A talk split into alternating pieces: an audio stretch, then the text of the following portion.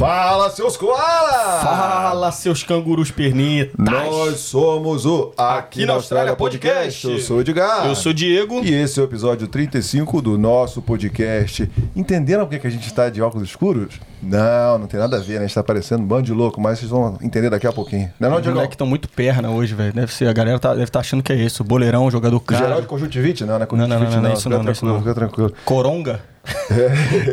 que que é? Que que é? Deixa Sei lá, daqui a pouco a gente explica, a né? gente Isso aí, vai lá, vai lá. Bom, muito obrigado aí, galera, por mais. Tu está participando aqui, mais uma vez, falei tudo errado. Mais uma vez aqui do nosso podcast. Hoje, convidado super especial, muito, mais de 20 anos de Austrália, correto? Não, Quase. quase, quase 20 lá, anos. quase lá, a gente vai descobrir daqui a pouco. Mas antes, não podemos deixar de agradecer aos nossos colaboradores, patrocinadores, começando com o West One Intercâmbio. Você aí do Brasil ou aqui na Austrália que não está feliz com seu, sua agência de intercâmbio, dá uma chance aí para o West One, vai lá, entre em contato com a galera, que eles são pica, pica, pica, né não? É isso, lembrando também que essa semana aí a gente participou lá do Happy Hour da West One, a gente Mano, colou lá. nunca vi isso, Porra, velho. tudo na faixa, né? Nunca vi isso. Pizza, uns drinkzinhos. Porra, velho, os E cara- só a galera, gente boa chegando aí, né? Galera chegando do Brasa, galera super feliz de estar aqui em Puff. E a West One, mano, bancou um evento topzera. Isso, se a gente fosse falar o nome aqui, a gente ia ficar aqui o episódio todo falando, né? Mas, porra, gente de Goiânia, Sergipe, Minas, sul do Exatamente. Brasil, Norte, Curitiba, Nordeste, né? sul. Porra. Porra, e aí chegando. a galera pô, se encontrou, a gente foi lá no Mustangão, que é o lugar clássico aqui de Puff, tomamos uma, né? Nós divertimos, vimos uma banda ao vivo, foi muito bom. Obrigado, West One aí. E, pô, com certeza a galera que tá vindo com a West One tá muito feliz. É isso, e porra, a gente fica feliz com a porrada de gente vindo pra Puff, né, mano? Puff Porra. tá cada vez no mapa. Pô, é bom demais ver as caras conhecidas, né, que tem mandado mensagem pra gente, pergunta todos os episódios, e a gente vê aqui chegando, Chegando aqui. plano completo, com sucesso. É isso. Não é não? Quem E mais tá com a gente aí? Vou falar também da Seven Migration. A Seven Migration, Ed, como a gente falou no último episódio, a gente soltou a braba, né? Agora tá lá no Brasil também, com o nosso parceiro Rafa. Brasil. Então vai ficar muito mais fácil pra galera que agora quiser consultar lá. Muito mais acessível. Porra, isso aí. Consultas em reais e, porra, no tempo do Brasil, porque Fuso antigamente, horário, né, o fuso horário era complicado. Agora você aí tem a oportunidade de entrar em contato com a Seven Brasil. Você, a galera do Brasil, já fazer o seu plano vir, pra vir pra Austrália aqui, ó, tinindo. E vai, e vai rolar também um concurso da sorte também daqui na Concurso Austrália, né? É, exatamente. Tá rolando lá, no- provavelmente essa semana aí lá no nosso Instagram lá. E também na faixa, na faixa? na faixa, na faixa. Concorrer aí a um- uma consulta gratuita? Inclusive a galera que se consultar com a Seven lá no Brasil, quando chega aqui vai ter um descontinho, né? Porra. Porque, porra, é isso aí, uma mão lava a outra, Uma né? mão lava a outra, já aí. E, porra, galera, então, a gente tá falando muito da Seva, né? O pessoal que tiver aí planejando o intercâmbio pra Austrália, tiver com vontade de vir pra cá, né? Tem uma profissão e quer saber se tá em demanda aqui, porra, a melhor coisa é ter uma consulta com a Seva, né? Já vão te mostrar o caminho das pedras ali, de repente encurtar o teu caminho até a residência, né, não, Ed? Exatamente. Ajudou, como a gente sempre fala, né? Me ajudou bastante. Tá ajudando o Diegão. e Tá chegando a hora, hein? Você É isso aí. a vir pra Austrália permanentemente. Então é isso aí. Sem mais delongas. Sem mais delongas. este convidado de hoje, minha galera, é mais um que fez parte da minha vida. Eu sempre... Vocês vão ter isso aí também. Quando vocês chegarem aqui, vocês vão ah, conhecer essa pessoa aqui que foi muito importante e tal. Ele me ajudou isso, isso aqui. Esse aqui, ó, pra quem não sabe, de vez em quando eu invento que eu sou músico, faço uns eventos aqui e tudo mais. E aí, ó, cheguei dia 15 de novembro aqui em Puff 2015. Em dia 16 de novembro eu tava lá pra falar com esse cara.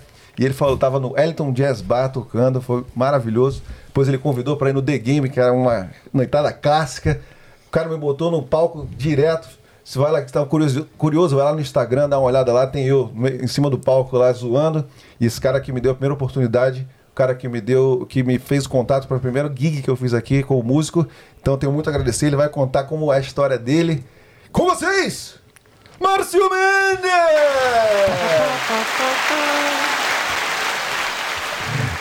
Muito bem-vindo, Marcião. Muita felicidade de tê-los aqui, cara. Cara importante na comunidade, cara. Porra, com a palminha a gente não ouviu direitinho. Lança, lança de novo É. a apresentaçãozinha.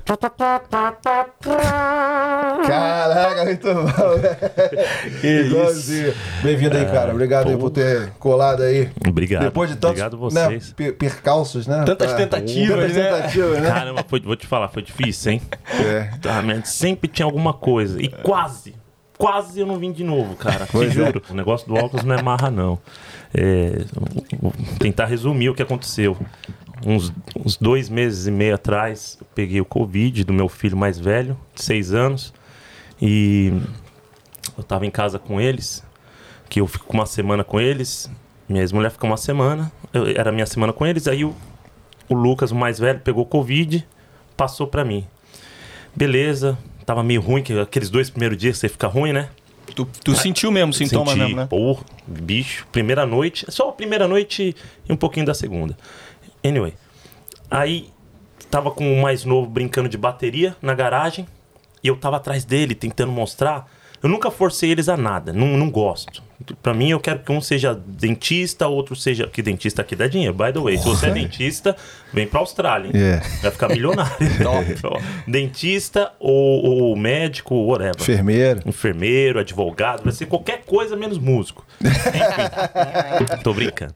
E ele tava lá brincando de bateria, porque atrás dele, mostrando como fazia, eu falei alguma coisa pra ele, ele falou, mas papai, ele fez assim com a baqueta, a baqueta entrou no meu olho esquerdo, bicho. Mas não é que entrou, só encostou. Meu, entrou mesmo. Nossa. Dá aquela coisa na barriga, sabe?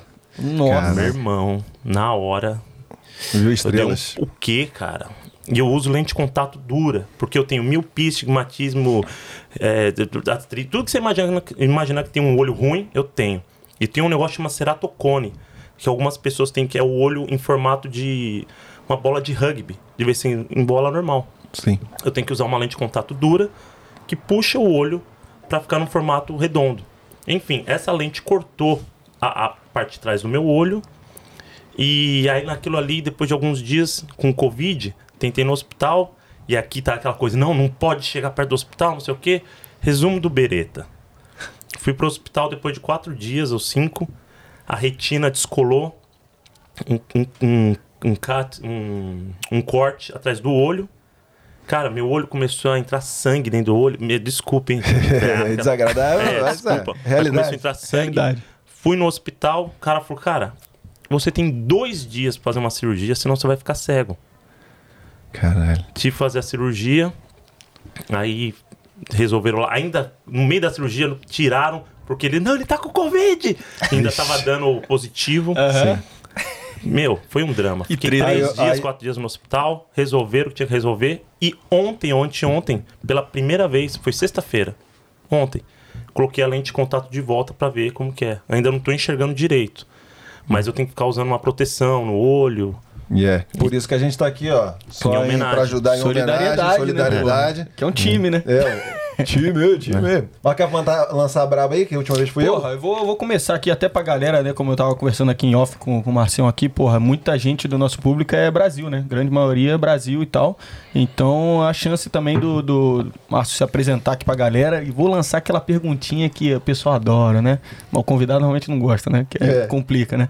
Quem é o Márcio Mendes aqui na Austrália? Explana aí pra gente. Boa. O Márcio Mendes aqui na Austrália é, é o pai, agora. É o amigo, é o brother. E é um músico que tenta trazer um pouco da nossa cultura brasileira, não só para os brasileiros, mas para os gringos, né? Para eles entenderem como que a gente pensa, como que a gente age, como que é, é, é- é o, o- o brasileiro em si. Porque, cara, é muito louco. A gente só entende mesmo o que é ser brasileiro o que, que é a nossa raça depois que a gente sai do Brasil. O poder que a raça brasileira tem. Ninguém entende isso. Você só entende depois que você sai do Brasil e você pisa num outro país. Eu, graças a Deus, graças a Deus, eu tenho. Eu, sou, eu falo que sou um cara de muita sorte, muita sorte. Sabe? Porque eu já morei não só aqui na Austrália, morei um pouco na Europa ali. E, e, e cara, por ser brasileiro, te abre portas ou te ajuda de alguma coisa. A, a pessoa simpatiza com você. Então, o Márcio Mendes é o cara que tenta mostrar para os gringos o que, que é ser um brasileiro, um pouco da nossa cultura boa, e para os brasileiros trazer a nossa cultura ou, ou algo que, que façam eles lembrar e matar um pouco a saudade de estar no Brasil. Bom demais. Esqueci de fazer Isso. lá o resumo. Então, porra, Marcel, músico, porra, multi-instrumentista, violonista, saxofonista, percussionista, tocou com Negritude Júnior, Doce Encontro e, mais importante, Tânia Maria, né não? Puta E é isso aí. Ó, chega a me arrepio. Ai, saudade. ai, Chega a me arrepio, cara. Ela, pra mim foi um dos momentos musicais da minha vida mais, mais importantes da minha vida. Acho que foi o mais importante, o mais legal que eu senti Senti tocando como se eu estivesse tocando. Ah, é, Realização de um sonho, né? E sabe o que é engraçado? O brasileiro em si, a maioria, não tô te falando, e é normal, não sabe quem é Tânia, Tânia Maria. A maioria não sabe. Entendeu? É, o gringo, o gringo em, em geral, quando fala Tânia Maria, quem conhece de música, né? Quem gosta de música mesmo, fundo. Quando fala o nome Tânia Maria, o cara fala, o quê? Você ter uma ideia, os caras usam a música dela na faculdade aqui. E essa faculdade da- que tem aqui em Perth, de música, é considerada uma das melhores faculdades de músicas da Austrália. Se não me engano, é a segunda ou é a primeira melhor faculdade de música da Austrália, o APA. Sim. E os caras usam Tânia Maria pra explicar, tipo, quando fala de Brasil, bossa nova ou jazz, os caras usam a Tânia Maria. Eu tive a honra de tocar com ela, graças ao meu irmão, Mestre Carneiro, que é um- uma das pessoas mais incríveis que eu conheci na minha vida, que foi na França, quando eu morei na França, né? Você já tá há quanto tempo, quantos anos de carreira aí como músico e como é que começou isso aí, cara? Eu tinha curiosidade. A gente te conhece há muito tempo, mas nunca- a gente nunca trocou um papo sobre a sua vida, né?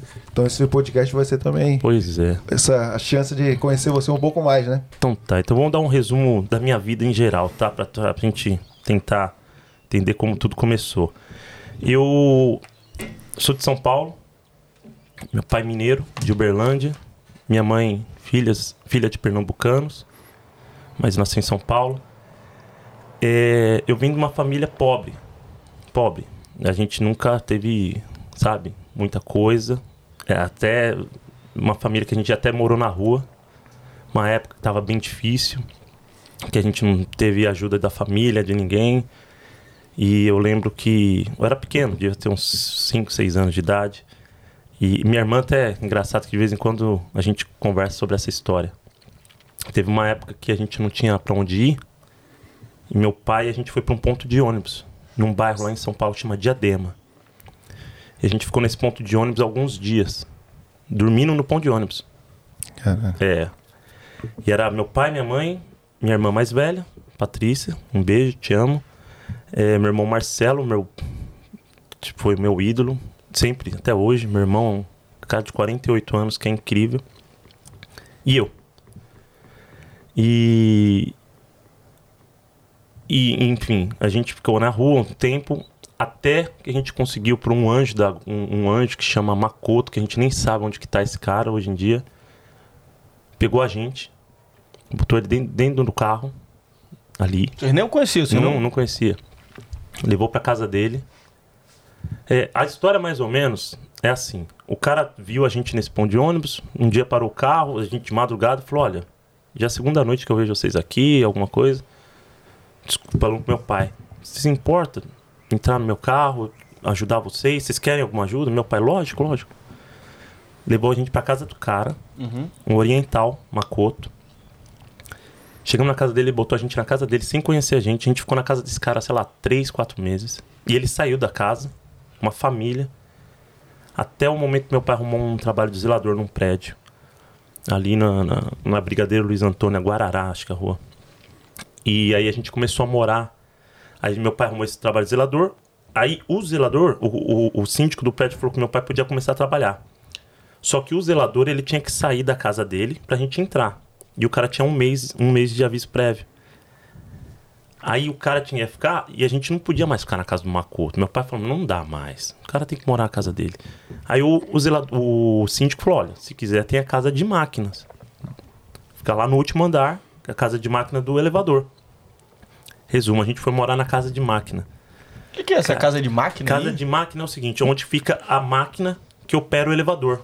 Uma máquina. Ah, tá. Cara, e a gente morava num quadrado, um cubículo, que era o tamanho dessa. menor que isso aqui. Menor. E eu lembro que tinha, ó, eu era. Eu tinha uns 5, 6 anos, cara. Tinha um cano, eu lembro desse cano, cara. Que eu tinha que passar por baixo desse cano pra entrar nesse lugar que tinha o nosso colchão, tinha uma cobertinha. E eu lembro meu pai colocou uma coberta, tipo essa aqui atrás, na máquina, que a gente não podia chegar perto da máquina. Porque, cara, imagina, era uma máquina, era um. sim. Era um- uma. ro- ro- sabe aquelas- Rodaninha? É, rodaninha, Sim. assim, Sistema lá. com os cabos de aço. Aí eu Perigoso. lembro. Não, era punk, cara. E eu lembro da primeira ou segunda noite, eu nunca esqueço do barulho do elevador.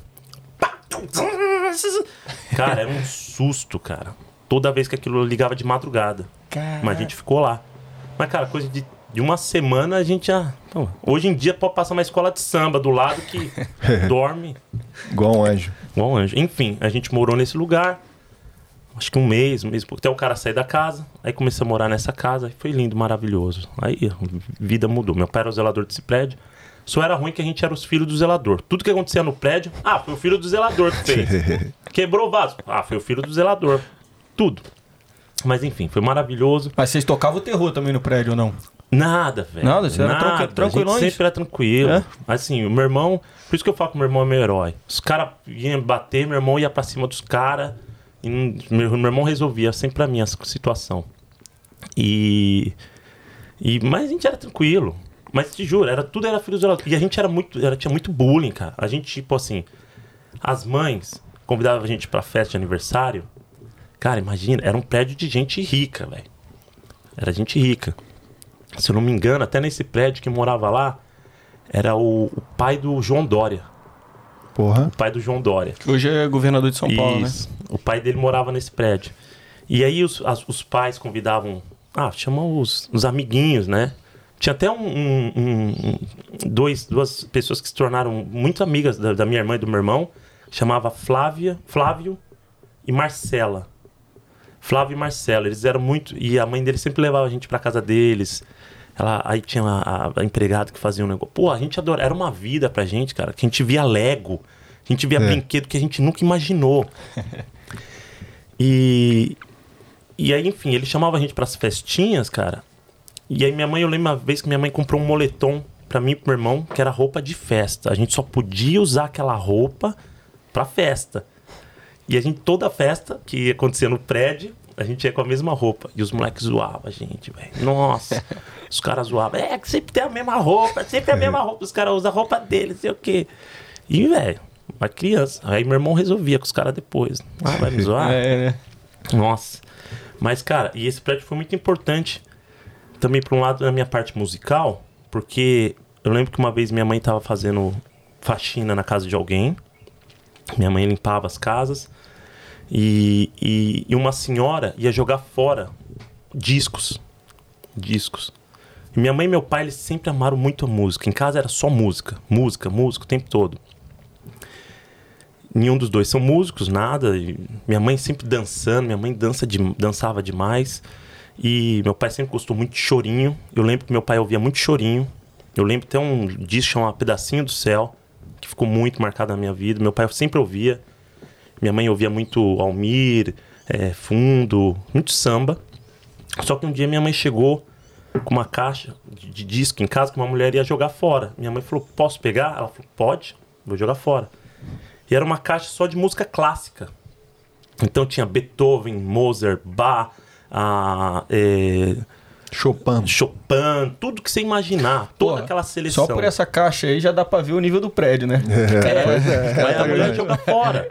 A minha mãe levou pra casa e minha mãe é fascinada por música clássica. É mesmo? Então, nossa.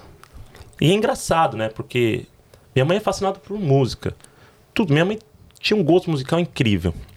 E ela ficava colocando aqueles discos e ela ficava limpando a casa e eu ficava com ela, que eu era o menor. Cara, eu cresci ouvindo música clássica. Então, se você colocar qualquer música clássica, eu sei cantar tudo. Tudo. E ficava na minha cabeça isso. E, e meu pai com chorinho, blá blá blá. Bom, vou resumir. É, depois de muitos anos a gente mudou de prédio, vai mudando, não sei o quê. Pra eu chegar na música, meu pai uma vez comprou um violão pra mim. Ele, eu lembro que foi até no centro, no mapping, ele comprou um violão. Ele deu um jeito de comprar um violão, que ele falou, cara, você tem que estudar violão. Isso aí quantos anos? Quantos anos mais Aí eu já tinha uns 12 anos de idade, 11 anos assim. Ele arrumou um jeito de comprar um violão.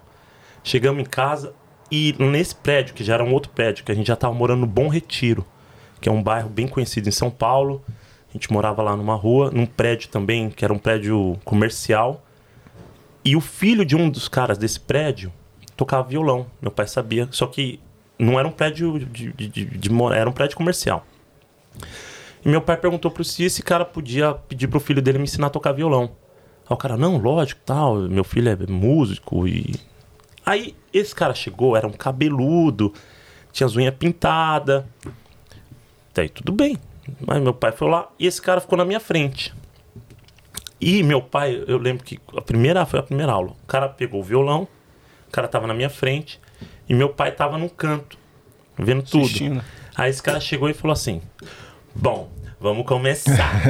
Cruza a perna, E cruza a perna, você põe um violão. E não sei o quê. O cara, pô, tinha a opção sexual dele. Sim. Mas eu era um moleque. N- Nem me liguei. Dane-se. Cruzei a perna e tal. E falou: olha. E ele foi muito legal, cara. Ele falou: o que, que você gosta? Você tem que saber o que você gosta, qual que é o estilo, o que, que você quer, blá blá blá. E eu não sabia o que eu queria. Ele só falou: me fala uma música que você a gente vai aprender. E eu lembro a música que eu falei pra ele. Eu falei: País Tropical. Jorge Ben. Boa escolha, boa escolha. É. Aí ele falou, tá, então a gente vou te ensinar, sei o quê. Mas ele pegou minha mão e falou, ah, você vai ter que deixar a unha crescer, que não sei o quê. Nessa hora que o cara falou, vou deixar a unha crescer, meu pai, ô, ó, meu filho tem que ir ali. Meu pai era, Porra. era desse jeito, velho. Sim. Nada Porra. contra hoje, meu pai é cabeça, mas na hora, ó, eu tenho que levar meu filho. Mas obrigado, tá? é a geração, porra. A geração, outra é, geração. outra né? coisa. Mas hoje ele é totalmente diferente. É. Na hora que o cara saiu, não. Não vai deixar a unha crescer, cruzar a perna, não. Meu pai pegou o violão, botou em cima do armário e falou: esquece esse negócio aí, esquece isso aí. Deixa isso pra lá. Vê, E eu né, fiquei cara? meio assim. Cara, só que aí, nesse tempo, é, há, bom, alguns outros, muitos anos atrás, antes disso tudo, eu tenho uma tia minha é, que ela casou, ela começou a namorar um cara que hoje pra mim é como se fosse meu pai também. Eu falo que é meu segundo pai, meu tio Sidney. E, e- e ele, ele é uma das pessoas mais incríveis da minha vida ele chegou. Eu lembro o dia que ela chegou com ele, eu tinha uns seis anos, a gente. Não, um pouco mais velho, sei lá. A gente tava na casa da, da minha avó, né? Que também num bairro lá em São Paulo, enfim. E a gente tava dançando uma música, música do Michael Jackson, que era um álbum da minha tia. E ela chegou com esse meu tio. E esse meu tio, ele tocava um pouco de pandeiro. Aí depois de anos, ele mostrou pra gente como tocar o pandeiro, pra mim e pro meu irmão. Meu irmão tocava pandeiro direto. E eu tentava aprender, não conseguia. Enfim, ele deu um violão pra minha tia. E eu sempre queria pegar esse violão e minha tia não deixava. Não, não, não, não. Não, não, não, não. não. Até o momento, depois de. Voltando, né? Anos. Eu mudei pra uma casa, que aí já meu pai tinha separado da minha mãe. Morei pra uma, mudei pra uma casa com a minha mãe. E. E um cara lá embaixo, assim, eu morava num sobrado, e no- na parte de baixo desse sobrado morava um cara que ele tocava saxofone e violão chamava Marcos. E eu ficava ouvindo esse cara e falava, "Putz, esse cara toca demais, velho. E eu adorava música, mas eu não sabia que eu gostava tanto de música.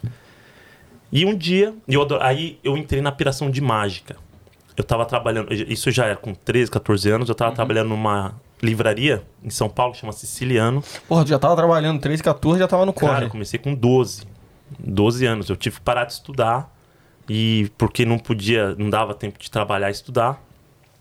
Falar. O bicho pegou ou era cedo um ou outro. Era um ou outro. E você só podia fazer supletivo a partir de 15 anos. Então, não tinha como eu fazer supletivo. Então eu tive que ficar dos 12, 13 anos até os 15 sem estudar, só trabalhando para depois dos 15 fazer supletivo. Enfim. E eu entrei numa operação de fazer mágica, que eu trabalhava na livraria Siciliano, no shopping Ibirapuera. E aí, do lado da loja da, da, da Siciliano tinha uma loja de mágica. E tinha uns caras lá que eu pegava a revista pornô e trocava por mágica.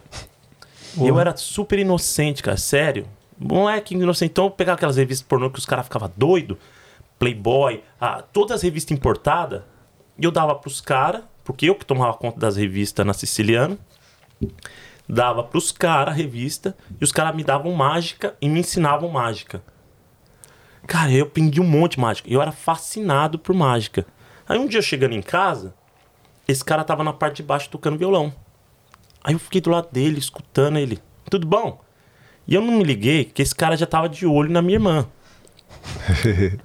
que minha irmã na época, novinha, toda, né? Pô, 18 anos de idade, 17, sei lá. Aí ele, pô, vocês mudaram aí, né? Tal. Eu falei, é. Aí ele, pô, é sua irmã aquela menina que eu falei, é. Aí eu bobo, quer ver uma mágica? Eu já, pá, pá, e eu, tchá, ele, cara, moleque, você é bom, hein? Falei, é. Falei, cara, eu adoro música tal. E eu vi ele tocando. Enfim. Ele falou, pô, você devia comprar um violão. Eu falei, meu pai me deu um violão. Eu não sabia onde estava esse violão. Aí até que eu achei esse violão, sei lá onde que tava, achei o violão. Ele arrumou, ele falou, pô, mas tem que trocar as cordas. Enfim, o que, que eu fiz?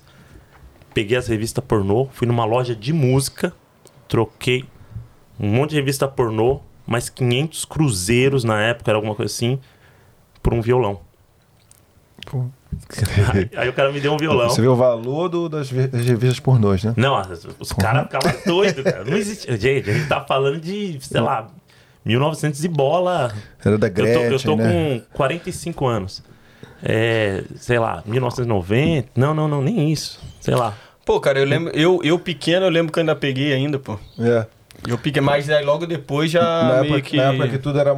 Dava pra ver tudo, né? Atrás da banca de jornal. Aparecia Isso, tava sem problema pra chamar nenhum, né? atenção. É. Era, Cara, era banca de jornal. Existe banca de jornal ainda? Acho no que existe. Deve ter, né? Mas era isso. Mas pra cara. comprar ficha de telefone. Ficha não, porra. Comprar crédito de telefone, essas paradas, né? Exato. Caralho, você falou um bagulho agora que a gente acha que nunca... Eu, pelo menos, acho que nunca parei pra pensar. Não tem banca de jornal aqui. É, tem, só Tem- os tem, tem, tem os, a, a- as real, a- agência, real né? é. É a agência tipo News Agents. New agents. É, mas aquela banca que tem um negócio ali, aí você vai lá, você compra bala na Não, rua. Não, não, tem essas não, porra, não né? tem. Jornal pra caralho, Não, não tem, não revista. tem. Não. Porque lá ainda no Brasil, no Brasil ainda tem revista pra caramba. Acho que É. é cultura também um pouco, né? É. O que, que é, Gabriel? Figurinha da Copa. Figurinha da Copa. é. Figurinha da Copa. Mas enfim, aí eu peguei esse violão e eu pedi pra esse cara me ensinar. Ele falou, não, eu não sei ensinar, velho, não sei o quê. Aí ele ficava de olho na... Ah, lá, traz sua irmã aí. Tocar. E eu ficava vendo ele tocar. Safadinho. Aí ele tinha uma banda com uns caras que iam na casa dele. Ele era um fenômeno, esse cara.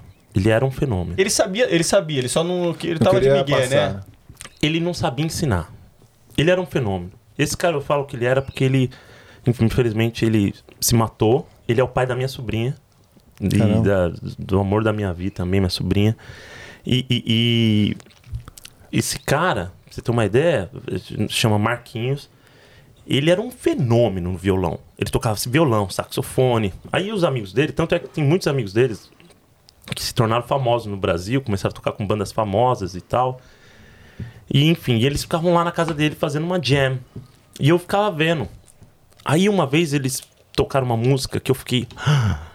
Que hoje em dia eu fui descobrir que é do George Benson. Eu fiquei fascinado com. E aquilo ficou na minha cabeça.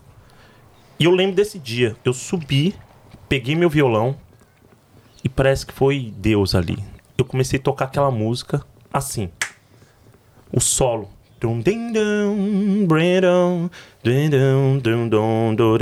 Cara, saía como se fosse Natural. natural.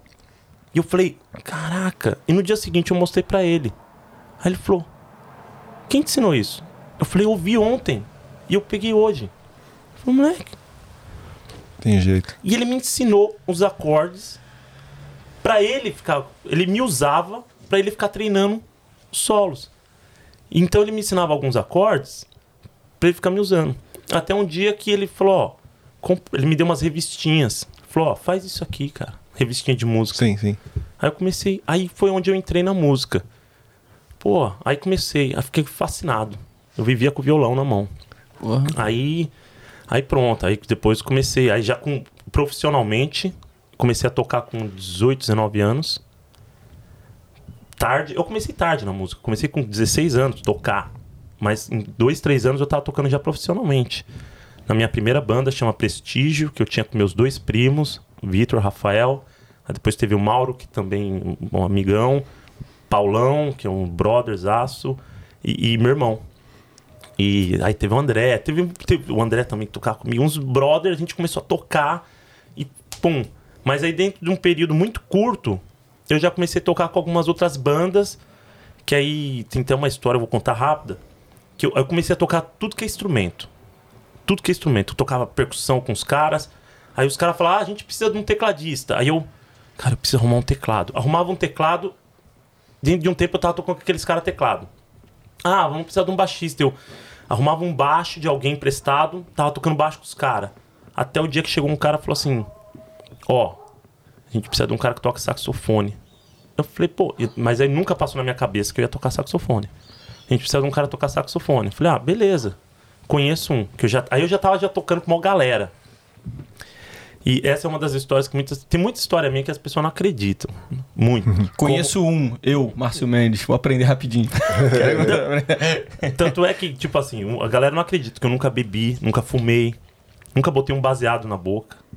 Não sei qual. Beber uma cervejinha de vez em Nunca, quando. Não? Nunca. Você tá zoando. Só teve uma vez na minha vida que eu Tentou. fiquei bebo, mas eu conto isso aí. mas eu nunca bebi. Nunca. Nada. Nunca. Pô, você já deu um tapa? Nunca. Ah, eu tinha esquecido disso.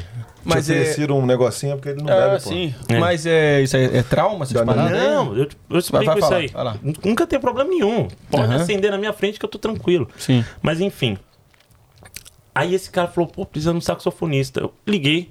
Bom, liguei. Fui num orelhão na época e liguei pra um amigo meu na casa dele. Falei, cara, sabe o Paulinho do sax? Sei. Pergunta pra ele se ele pode tocar semana. Isso era num sábado. O show era no domingo, no Ibirapuera, na Praça da Paz. Você é do Rio, né? Tudo Rio. É, também. Cê- É, também. Lá em São Paulo tem O o pessoal de São Ibirapuera. Paulo vai saber. O Ibirapuera é um parque Já gigante. tive lá, É, já tive lá. já tive lá. é. Cara, lá os shows lá é pra 80 mil pessoas, é gigante. E os caras iam fazer um show na Praça da Paz. Aí esse cara falou: a gente precisa de um saxofonista. Na época tava estourado os travessos, a galera. E eu liguei pro Paulinho. E os caras já tinham me falado quanto que era o cachê. Tanto é que o meu cachê na época era 80 dó- reais como músico. Só que pro, pro saxofonista era o dobro. 160. Eu falei, cara, você tá louco, cara? Eu toco com você, vocês me pagam 80, o cara 160. Não, que é difícil, sopro, não sei o quê. Aí eu falei, não, beleza. Eu vou arrumar. Falei com o meu amigo do Paulinho. O cara me deu o contato do Paulinho, liguei pra casa do Paulinho. Falei, Paulinho, pô, o Márcio aqui e tal, percussionista, na época eu tocava percussão. Falei, é, cara, os caras estão precisando de um cara que toca sax. Pra semana que vem, na Praça da Paz, um show assim, assim, assado. E ele, quanto que é o cachê? Falei, cara, você não vai acreditar. 160 reais. O cara, o cara, nunca esqueço, o cara falou, Márcio, por 160 eu não levanto nem da minha cama. Aí, eu falei, como que é? Não, você tá louco, cara? Não, o mínimo é 400 reais. Eu falei, você tá louco, cara? 400, não, 400 reais Na era como se era hoje salário mínimo, fosse né? um milhão de dólares, cara. eu falei, cara, eu tô ganhando 80. Ele falou, não, não tô tocando com não sei quem. E o cara tocava com uma galera mais Sim, sim. famosa. Aham. Enfim, fui pra casa, isso num sábado. No dia seguinte eu ia tocar em Peruíbe, uma praia lá de São Paulo, e a gente se reunia com a galera.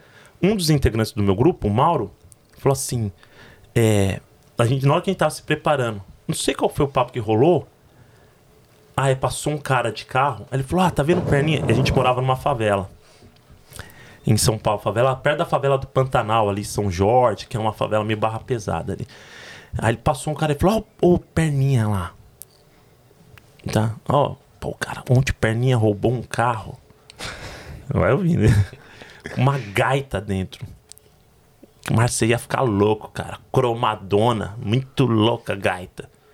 Falei, porra, é mesmo, cara? E eu sempre fascinado por música. Os caras sabiam qualquer coisa, eu adorava. Eu falei, pô, Isso o Mauro falando pra você. o Mauro falou pra mim. E a gente estava do lado. E o Perninha saiu do carro, a gente vendo o Perninha meio que longe, e os caras estavam colocando instrumento no carro. Aí o Mauro falou assim: Ô Perninha! Aqui, ó, esse aqui é o Márcio que falei. Aí a gente foi junto até lá.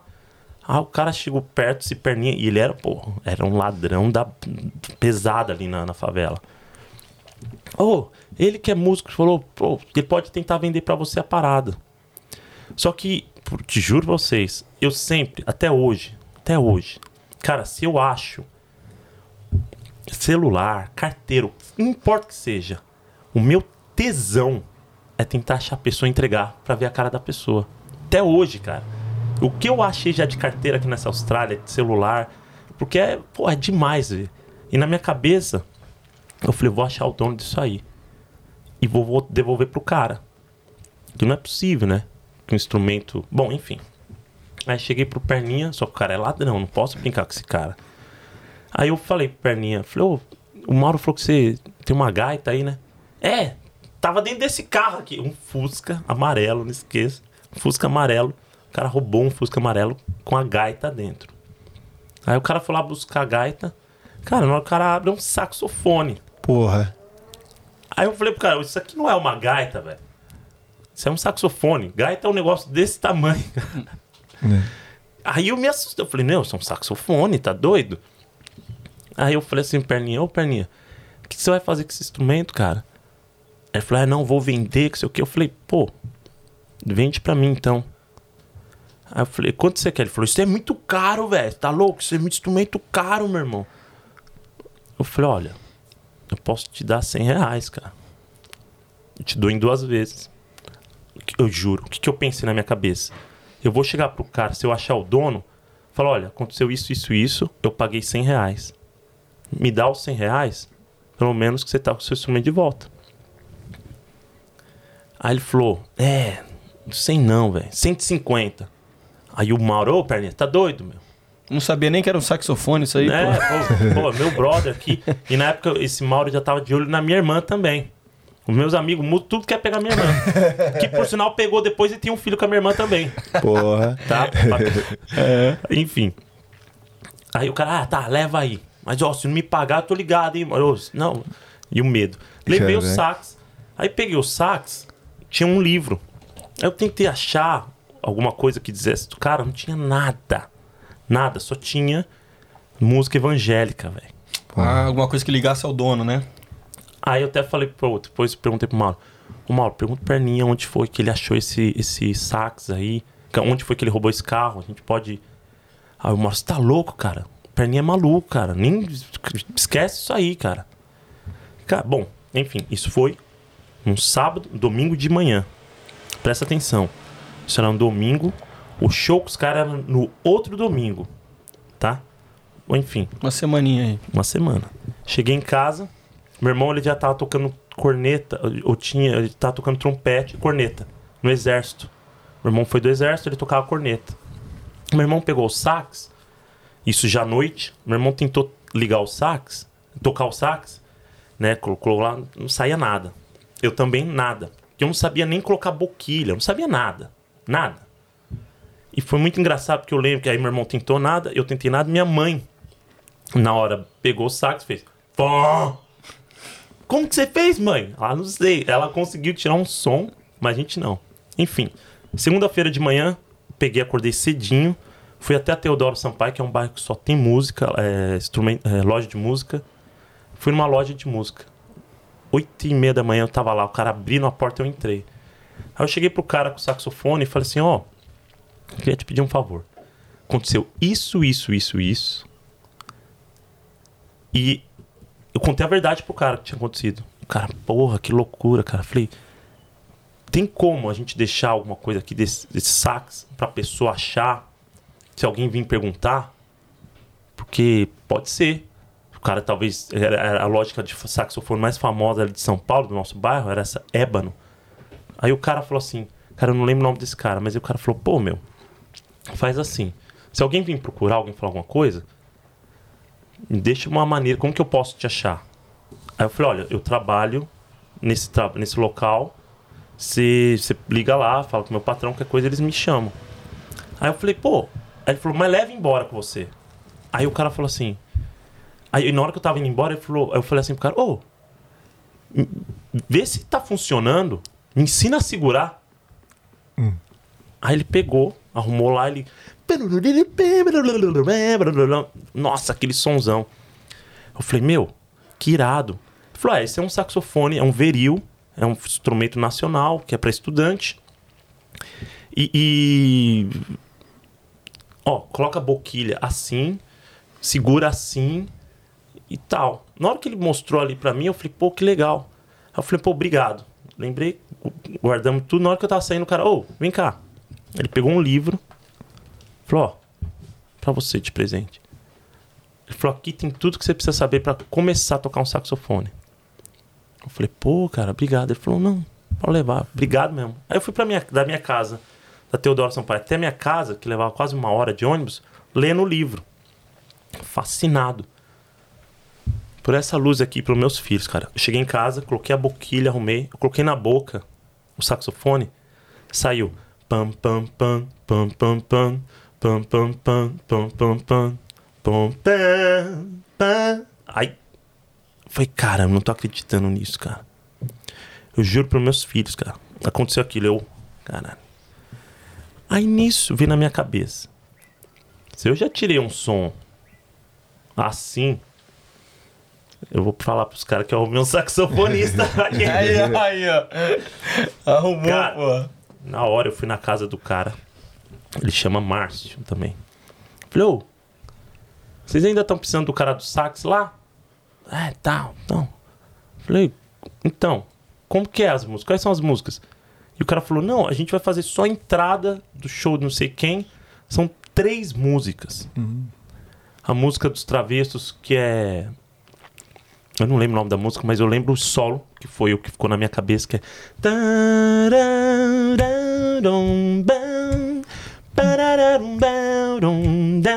Que Começa um. Sim, né? sim. Estourou essa música. Aí tinha uma outra música que era deles, que era um- alguma coisa assim e tal. E eu não sei, eu- era três músicas, eu lembro. Eu falei, ah, legal. Eu falei, bom, eu acho que eu escolhi um cara pra vocês. Mas não tinha falado nada. Beleza, ele falou, o ensaio é sábado. Um dia antes do show, no domingo. Fui pra casa, aquela semana eu não fui trabalhar, não fiz nada. Eu fiquei uma semana inteira, inteira, o dia inteiro naquele saxofone.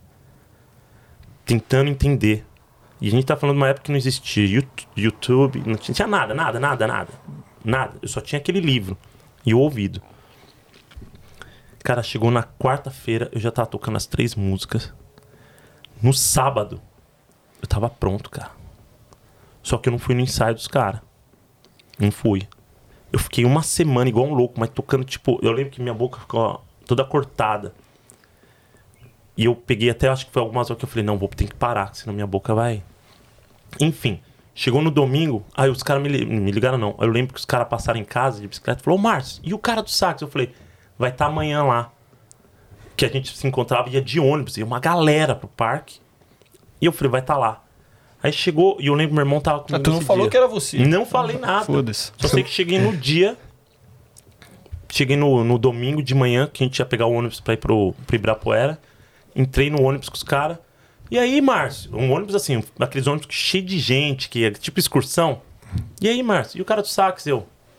Tá aqui, ó. Olha os caras. Não, É. não, mas não. Eu falei, não, cara. E os caras sabiam que eu era maluco. Cara, eu não tinha tocado com os caras, não tinha ensaiado com os E caras. você não foi no ensaio pra fazer o suspense? Nada, nada, nada. Fiz nada. Só chegou no show. Eu lembro, eu subi no palco e o técnico de som me conhecia. Ele chama Marmita, que eu já tinha trabalhado com ele, com ele de hold. Eu era hold. Foi na época que eu conheci o Negritude Júnior, lá atrás. Vou abrir um parênteses aqui. Eu tava trabalhando de hold, a gente fez um show em Carapicuíba. Acabou o show, na hora que começou a Negritude, eu fiquei no palco, assim, na parte meio que de fundo do palco, mas assistindo um show em cima do palco. Aí um dos caras do Negritude, que chama Ari, pulou de cima da onde ele tava, na parte de cima, que ele tocava percussão, tinha uma parte especial pra ele. Ele pulou dali e pisou no meu pé. E eu. Ai, ai, ai, ai, ele chorou. Palco é pra músico. E eu Caralho. nunca esqueço disso, cara. Depois de cinco anos, seis anos, eu tava tocando com os caras, com o Negritude Júnior. Contei essa história pra ele dentro do ônibus, esse cara chorou. Ele falou, ô, eles me chamaram de Superman. Não sei porquê, porque eu tava fazendo sempre tudo. Ô, Superman, desculpa, cara. Eu era um babaca e tal. Eu falei, não, cara, que isso, mas. É, te ajudou, né? Veio mal, né? Total, total. Enfim, voltando lá, no palco, o Marmita falou: É, o que você tá fazendo aqui, moleque? Aí eu falei, pô, vou tocar com os caras. Ele falou: Vai tocar? Tocar o quê? Eu falei, saxofone. Ele, ué, não sabia que você tocava? Eu, nem eu, cara. E ninguém acreditava, nem eu tava acreditando. Aí ele falou, vou, eu não esqueci, ele falou, vou deixar seu sax igual do Kennedy. cara, começou, a gente fez a passagem de som, o cara colocou um reverb, e os caras olhavam pra mim, primeira música, oh, dois, param, param, pam. Porra, Cara. imagina só, velho. Aí... E eu lembro desse momento eu ficando todo arrepiado. E ali eu fiquei completamente louco pelo instrumento. Fiquei maluco pelo instrumento. E aí, cara, era só saxofone tocando com a galera. Que aí eu falei, pô, ganho dinheiro nessa merda aqui. Lógico, lógico. Cara, aí fiquei fascinado. Eu comecei a tocar com uma galera saxofone. Com outros grupos. Aí, cara, comecei a tocar com várias pessoas. Aí eu tocava violão, tocava sax, eu tocava percussão, whatever. Mas eu tocava, comecei a pegar sax, sax. Aí comecei a fazer back vocal também para algumas bandas. Aí até chegar no Negritude. Aí comecei a fazer back pro Negritude com meu irmão Lino, que, porra, me botou no Negritude, foi um irmãozão. Aí comecei a tocar com do- do- tipo, esse Doce Encontro. Eu lembro que o Doce Encontro, uma coisa, eu não sei ler música. Cara, até hoje eu não sei, às vezes, o nome de acorde. Eu toco violão, aí tem lá um. Os caras às vezes falam, ah, faz um dó com sétima e nona com a terça da décima quinta na virada da Paulista, que não sei o que, descendo pela Augusta. Não sei, cara. Não sei. Você vai no ouvido. Eu vou no ouvido. E, e eu lembro que, esse- né, pô, enfim, eu não lembro porque eu comecei a falar disso. Mas, ah, é. Aí eu tava tocando com o Doce Encontro, os caras davam as partituras. E eu não sabia ler e eu não falava pros caras. Só que aí já tava, meu irmão tava tocando comigo na época, que meu irmão começou a, a tocar trompete, e meu irmão estuda, estudava, estudava, aprendeu a ler partitura, e um cara no trombone. Aí os caras levavam as partituras, e eu, pra sacanear, mais uma vez a revista pornô, vai parecer que eu sou um tarado. Eu nunca liguei. nunca liguei pra revista pornô. Era só pra sacanear. Inclusive, Gabrielino, você pode pegar ali a revista que o Márcio trouxe pra gente? pra pagar. É, pô, falei Playboy da, da, da tiazinha. Tiazinha. Enfim, eu colocava as revistas ali pra sacanear os caras, pra fingir que eu tava virando uma página. Aí os caras ficavam vendo e eu ficava virando a página e. Olha esse cara. Os caras ficavam loucos. velho. Você tá louco, cara. E eu, e eu tocava as músicas. Cara, chegou uma época que os caras tiraram o meu irmão, o trompete e o cara trombone e só deixaram eu no sax. Aí nessa época eu toquei com os caras do Sensação, tudo que é banda lá de São Paulo famosa, fazia, fazia participação com esses caras. Acho popular eu- também, né? Ah, o Arte Popular. Nossa, arte gente. Popular, pô, já era meu irmão. Aí Salgadinho? depois o Salgadinho, mas esses caras viraram parceiro meu já quando eu tinha saído do Brasil. Ah, tá. A gente já tinha tocado, se cruzado, feito, mas, né, não, não, não tão forte. Não tão forte como o. Negritude. Negritude, Encontro, esse- bom, enfim. Aí, Você estava quantos anos aí nessa timeline cara, eu não aí? lembro, mas eu acho que eram uns 21, 21. 20, 21. E, né, aí, enfim. Bom, aí, enfim, aí né, eu fiz turnê com, com o Leandro Learte. Leandro Learte é um irmão, cara. Parece, mas o cara é um dos caras mais gente boa que eu conheço na vida. Coração incrível, sabe? É um irmãozão. É um cara que se eu ligar agora pra ele. Ô, Liga pra ele, Ô, tio. aí pra gente aí. Ver. Eu ligo, daqui a pouco eu ligo. aí sim, que deve pô. que horas? São... Já tá Deve cedo? estar acordado. Ô, Fusora. A gente tá aí. Ô, louco, bicho. Botar ele pra falar com vocês aqui, ao vivo. Boa, boa. Irmão, e Vai ser o primeiro, hein? Porque a gente sempre brinca e fala assim: É. liga aí pro, né? Fala tal pessoa, liga pro Amaral aí, liga pro Amaral. É. E ninguém Quem, liga. quem vê? Gigi veio aí. Gigi, Atilhão, amigão da Amaral. Atilhão do Amaral. Vamos ver se Galera. Aí, aí, ó. Pô, se vai ele ligar vai mesmo? Cara, aí, aí, não, não, esse- não, faz isso esse- não, O cara, o cara vai, tem. O cara vai. Tem uns contatinhos, pô. Tem uns contatinhos. Não, não, não, faz. O cara deve estar busy, pô. Deve estar tocando lá, pô. vamos ver. Se- Será? É Leandro, mesmo? Lea- Leandro Learte do Arte Popular. Se ele tiver ao vivo. Que isso, se ele Caraca, tiver... tá ligado aí. Vamos ver. Fala com Aí, ó. Vamos ele. ver, vamos ver, vamos ver. Vai ser uma Caralho, participação velho. especialíssima. Porra. Essa me pegou de surpresa, hein? Né? Ó, mandamos o desafio, foi o primeiro que pegou o telefone e, vai ligar mata, mesmo. mata a cobra e. Exatamente. Mostra o. Mostra o pau. É, Mostra a tá- bengala. É que, pô, É lá, lá tá. sexta-feira. Deve tá tocando. Deve estar tocando, né? Exatamente. Trabalhando. ó. É um horário. Bom, eu vou deixar ligado. Se ele ligar de Daqui a volta. pouco É, ele volta, depois, daqui a pouco, é, qualquer coisa ele entra aí. É. Porra, porque Boa. também a gente tá gravando esse episódio, tá no ar aqui, é, aí no Brasa tá à noite, né? Quarta-feira. Quarta-feira. aqui É. de manhã, aqui quinta-feira, que tá rolando aqui pra vocês aí no YouTube o Premiere, né? Mas a gente tá gravando aqui na, no sábado cedo, né? Então, porra, lá o 7 horas da noite lá. Deve Não, tá o 7 cara- horas da noite não, sexta-feira à noite. Então o cara, porra, tá, Deve tá tá, tá, tá pro crime, Soltando né? o tantã lá. Tá É. Soltando tantã. soltando tantã. ele é incrível. É um cara muito do bem, velho. Muito bem, muito bem. Inclusive, Enfim. vai lá, vai lá, segue. Não, desculpa, pode falar. Não, vai, vai, vai. Não pode Enfim. perder a meada. Hum. A história tá boa. história Mas tá boa. enfim, aí comecei a tocar com as bandas legais no Brasil. Aí nesse meantime eu tava trabalhando numa empresa que. Cara, eu, eu devo muito a esses caras dessa empresa que chamava Cool Magazine, que é uma revista que chama Cool, de legal, Magazine, que ficou estourada lá em São Paulo de música eletrônica, moda, e eu virei o braço direito desses caras. Entendeu? Eu, vi- eu era o brother desses caras.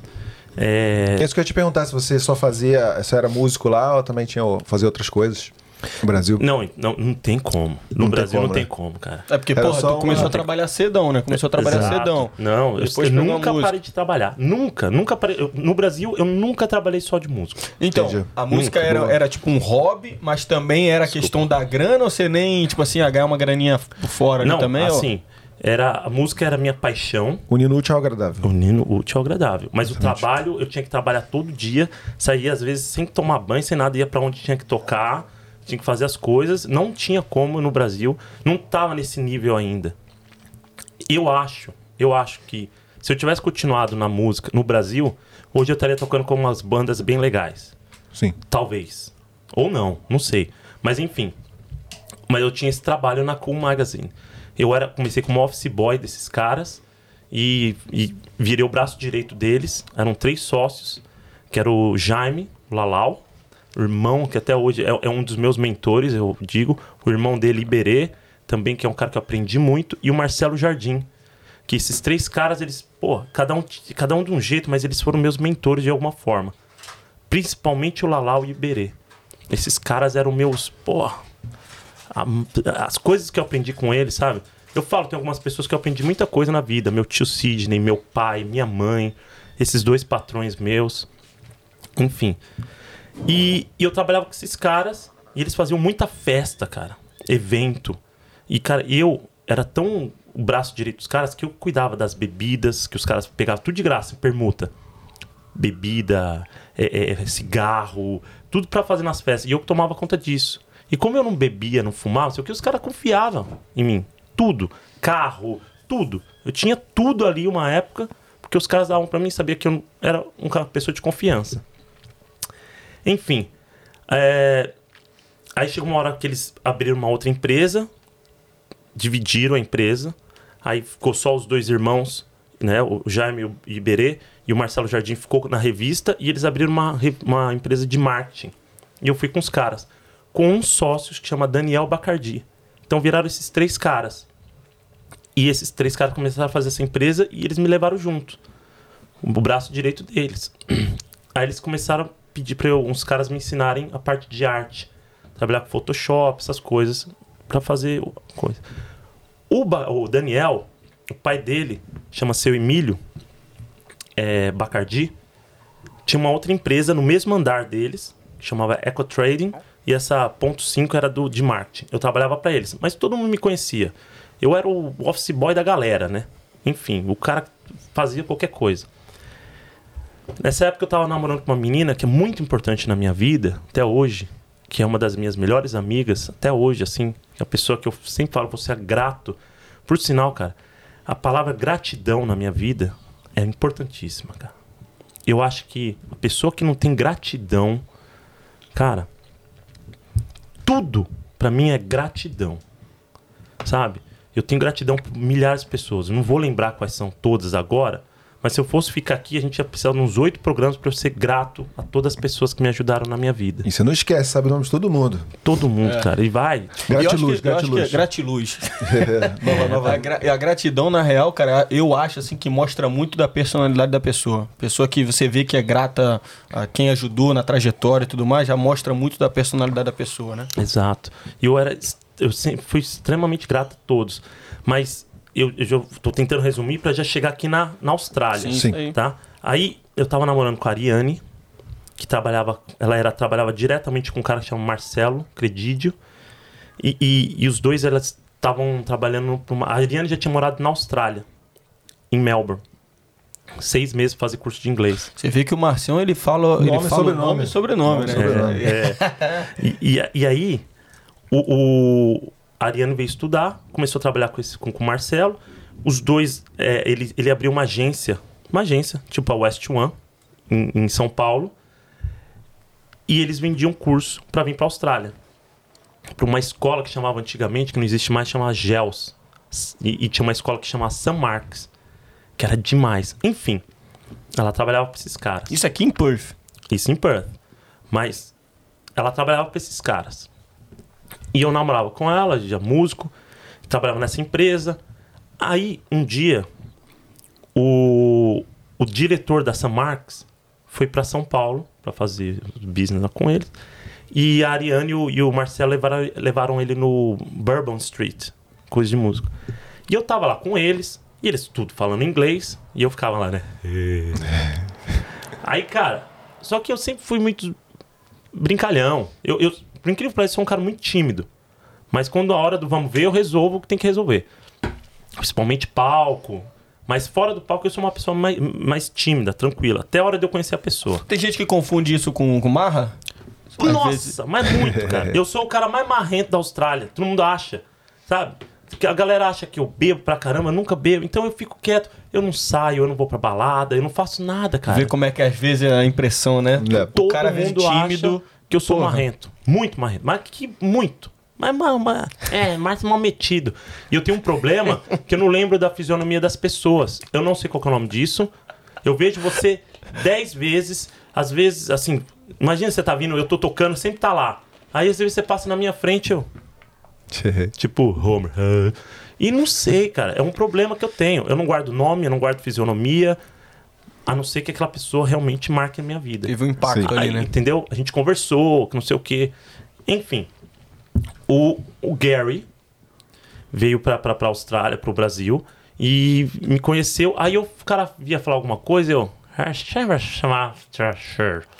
Aí o cara falou: o que, que esse cara tá falando?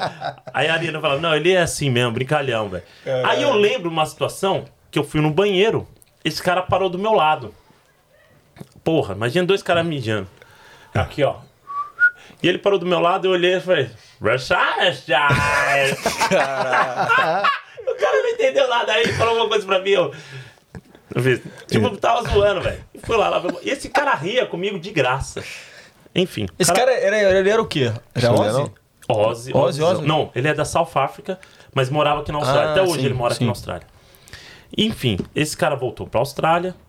E um dia, depois de uma semana disso, eu tava com esse meu tio Sidney. Eu- a gente tava. Meu tio Sidney levou a gente pra comer em algum lugar. Tava eu, a Ariane, meu tio Sidney, minha tia Isa. E a gente conversando, meu tio Sidney falou assim: "Ô, Ariane, o Márcio precisava aprender inglês. Você não acha que você não consegue arrumar um curso pra ele mais barato? Mas, cara, nunca tinha passado na minha cabeça nada disso. Nada. Ela falou, ó, é caro. Na época era, tipo, sei lá. Era caro igual hoje. Cara, é caro pra cacete. É. Ainda mais pra uma pessoa que, tipo assim... Pô, nem meu pai e minha mãe tinham condição, condições nenhuma. Não tinha casa própria, meus pais. Então, não tinha, eu não tinha... Eu sou o típico cara que não tinha condição de vir pra Austrália. Até a pessoa que estiver vendo isso... Por isso que eu falo, cara, tem, tem, tem esperança pra todo mundo, cara. Não, não desiste. Não desiste. Tem uma galera que vem pra cá e fala: não, vem embora, não dá mais. Não desiste. Você quer, você consegue. É, é simples assim. Não- aquela pessoa que fala. Eu lembro que até o Marcos do Farofa. Sim, abração, Marcos. O Marcos, acho que ele falou assim: esse negócio que a pessoa fala. Como que é que ele falava? Ah, tinha uma frase tipo assim: é, querer é poder. Sim. Ele falou: não, isso não existe, querer é poder. Pra mim, querer é poder. Se É. o cara quer, quer, ah, eu quero voar. Se vira, meu irmão. Você vai dar um jeito de voar. Pega uma asa delta. Você tá voando. Você se vira, você vai dar um jeito. Ah, mas eu quero sair voando sem nada. Peraí. Peraí. Né? Ah, é possível? Então você consegue. Se Sim. for possível, é, co- co- co- consegue. Consegue, sim. Enfim. Aí o, o- Voltando onde eu tava. Do. Do gringo. Do. Ah, é. Isso, É, o Gary. Do mijando no vendo. Aí o meu tio perguntou pra Ariana se tinha uma condições. Ela falou, é muito caro, né, Sidney? Não sei o quê. Aí meu tio falou, olha, nem que eu pague em 10 vezes ou 20 vezes no cartão, se puder achar uma brecha, uma facilidade, eu dou um jeito. Eu dou um jeito. Eu quero, eu quero que o Márcio faça isso. E esse meu tio, ele, ele casou com a minha tia, que é a irmã da minha mãe. Como eu te falei. Ele me viu crescer, né? Ele, ele é como se fosse meu pai. Ele falou, dou um jeito. Mas o Márcio precisa aprender um inglês, alguma coisa que vai ajudar muito na vida dele. Bom, ela chegou no trabalho, isso num domingo, chegou numa segunda, conversou com o Marcelo. Marcelo, será que a gente podia conversar com o Gary para ver se tem como dar um desconto para um curso pro Márcio, não sei o quê? O Marcelo, na hora, mandou um e-mail pro Gary, conversou com o Gary, e o Gary lembrou de mim, obviamente, e falou assim pra ele: Olha, cara, o namorado da Ariane, não, não vou dar desconto, eu dou um curso pra ele. O cara é gente boa, eu dou um curso pra ele de quatro meses aqui de graça. Ele vem. Ele só precisa pagar uma matrícula, que tem que ter o um negócio da matrícula, mas o curso não tem problema. Cara, ela me ligou, ela falou: Meu, você não vai acreditar. Você acredita que o cara quer te dar um curso? Ele te deu um curso, o curso custa, sei lá, 10, 15 mil reais. Eu falei, não, tô acreditando. É. Agora você só precisa a passagem e o visto. Falei, meu Deus do céu, cara, fiquei louco. Falei pro meu tio. Meu tio falou, que maravilha tal. Bom, isso foi, vamos lá, setembro de 2004. Isso foi no comecinho de setembro de 2004, talvez dia 10, tá? Vou dar um resumo. Talvez foi dia 10 de setembro de 2004. Tô seguindo a linha do tempo, tô seguindo. É. Sim. No, naquela semana, eu fui pro trabalho. Uma semana disso antes acontecer. É porque é que não dá eu contar a história detalhada, mas esse mesmo patrão, que eu tinha três patrões, que era o Lalau, o, o, o Iberê e o, o, o Daniel Bacardi. Eu trabalhava pra esses caras, né? Só que eu também trabalhava ajudar muito o seu Emílio, que era. O seu Emílio é cubano. Ele é um. Ele é da família dos Bacardis, que realmente. Do Bacardi mesmo, do, do, do rum. Ele é um dos. Que era até, tipo. é, Eu não lembro muito bem a história. Mas é, é uma família que é muito legal a história da Bacardi. O primeiro, o dono da Bacardi, o cara que fez em 1800 e bola, não, não lembro o ano, ele chamava Daniel Javier Bacardi, se eu não me engano. E ele colocou o nome do filho dele de Emílio Javier Bacardi. O filho Emílio Bacardi colocou o nome do filho dele de Daniel. E assim começou a família inteira. Então, praticamente toda a família Bacardi tem um Daniel e um Emílio. Daniel, Emílio. Daniel, Emílio. Que isso? É. E eu trabalhava pro Daniel, que era filho do seu Emílio. Aí um dia, é, uma semana antes, o seu Emílio tinha um sócio, o Uran, Uran Borges. Era sócio dele na empresa, que, que era uma empresa no mesmo andar, que era da- do filho do seu Emílio. E esse Uran, que é uma pessoa também incrível na minha vida, assim, ele viu eu tocando, ou ele, ele falou, cara, você é muito bom, menino, você tem que estudar música. Eu falei, mas eu não tenho condição. Que ele perguntou, mas você lê música? Você, como você aprendeu? Contei pra ele, ele falou, não, você tem que estudar música, cara. E esse cara botou na cabeça que ia me pagar uma faculdade de música. Conversou com o seu Emílio e falou, a gente vai pagar uma faculdade de música pra você. Isso no começo de setembro. Cara, eu fiquei o cara mais feliz do mundo. Eu falei, cara, eu vou estudar música. Bom, eu lembro o dia o seu Emílio conversou com o seu Emílio Uran. Eles fizeram um cheque pra mim, em branco. Eu levei numa faculdade de música, que ficava Souza Lima, lá em São Paulo. Paguei a faculdade, paguei tudo. Eles com o cheque que os caras me deram eu estudar música. Assim, de graça, só porque eles gostavam de mim e pelo meu talento. E eu ia começar a estudar. Eu fui uma semana nessa escola. Foi três aulas que eu fui pra conhecer, pra conhecer os professores. E eu já tava assim, cara. Cara, cara, eu vou estudar música, cara. Que é tudo que eu mais gostava. Falei, bom. Fui, fui fui fazer esse curso. Aí, naquela semana que eu descobri que eu tinha ganhado o curso de inglês, eu cheguei cedo no trabalho. E eu tinha a chave do trabalho. Eu abria e, como eu te falei, sempre confiaram muito em mim. Eu cheguei muito cedo. E nessa que eu entrei no, no elevador, pra ir pro, pro andar, o seu Emílio tava dentro do elevador. Aí ele falou assim, mas Marcinho, o que você tá fazendo aqui tão cedo? Aí eu falei, ô seu Emílio, eu não sei, eu não conseguia dormir, eu tô com um negócio na cabeça. Ele falou, o que que foi? Isso dentro do elevador, subindo. Aí eu falei, seu Emílio, eu... Eu tô muito feliz que o senhor vai me pagar uma faculdade de música pra mim. Mas, cara, eu ganhei ontem um curso de inglês na Austrália. Porra. Aí ele falou: Isso é demais. Isso é demais. Vai embora. Aí eu falei: Não, mas seu Emílio.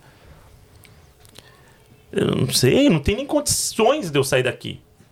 Cara, eu tinha acabado. Primeira coisa que eu tive na minha vida, já velho, eu consegui comprar uma, uma scooter.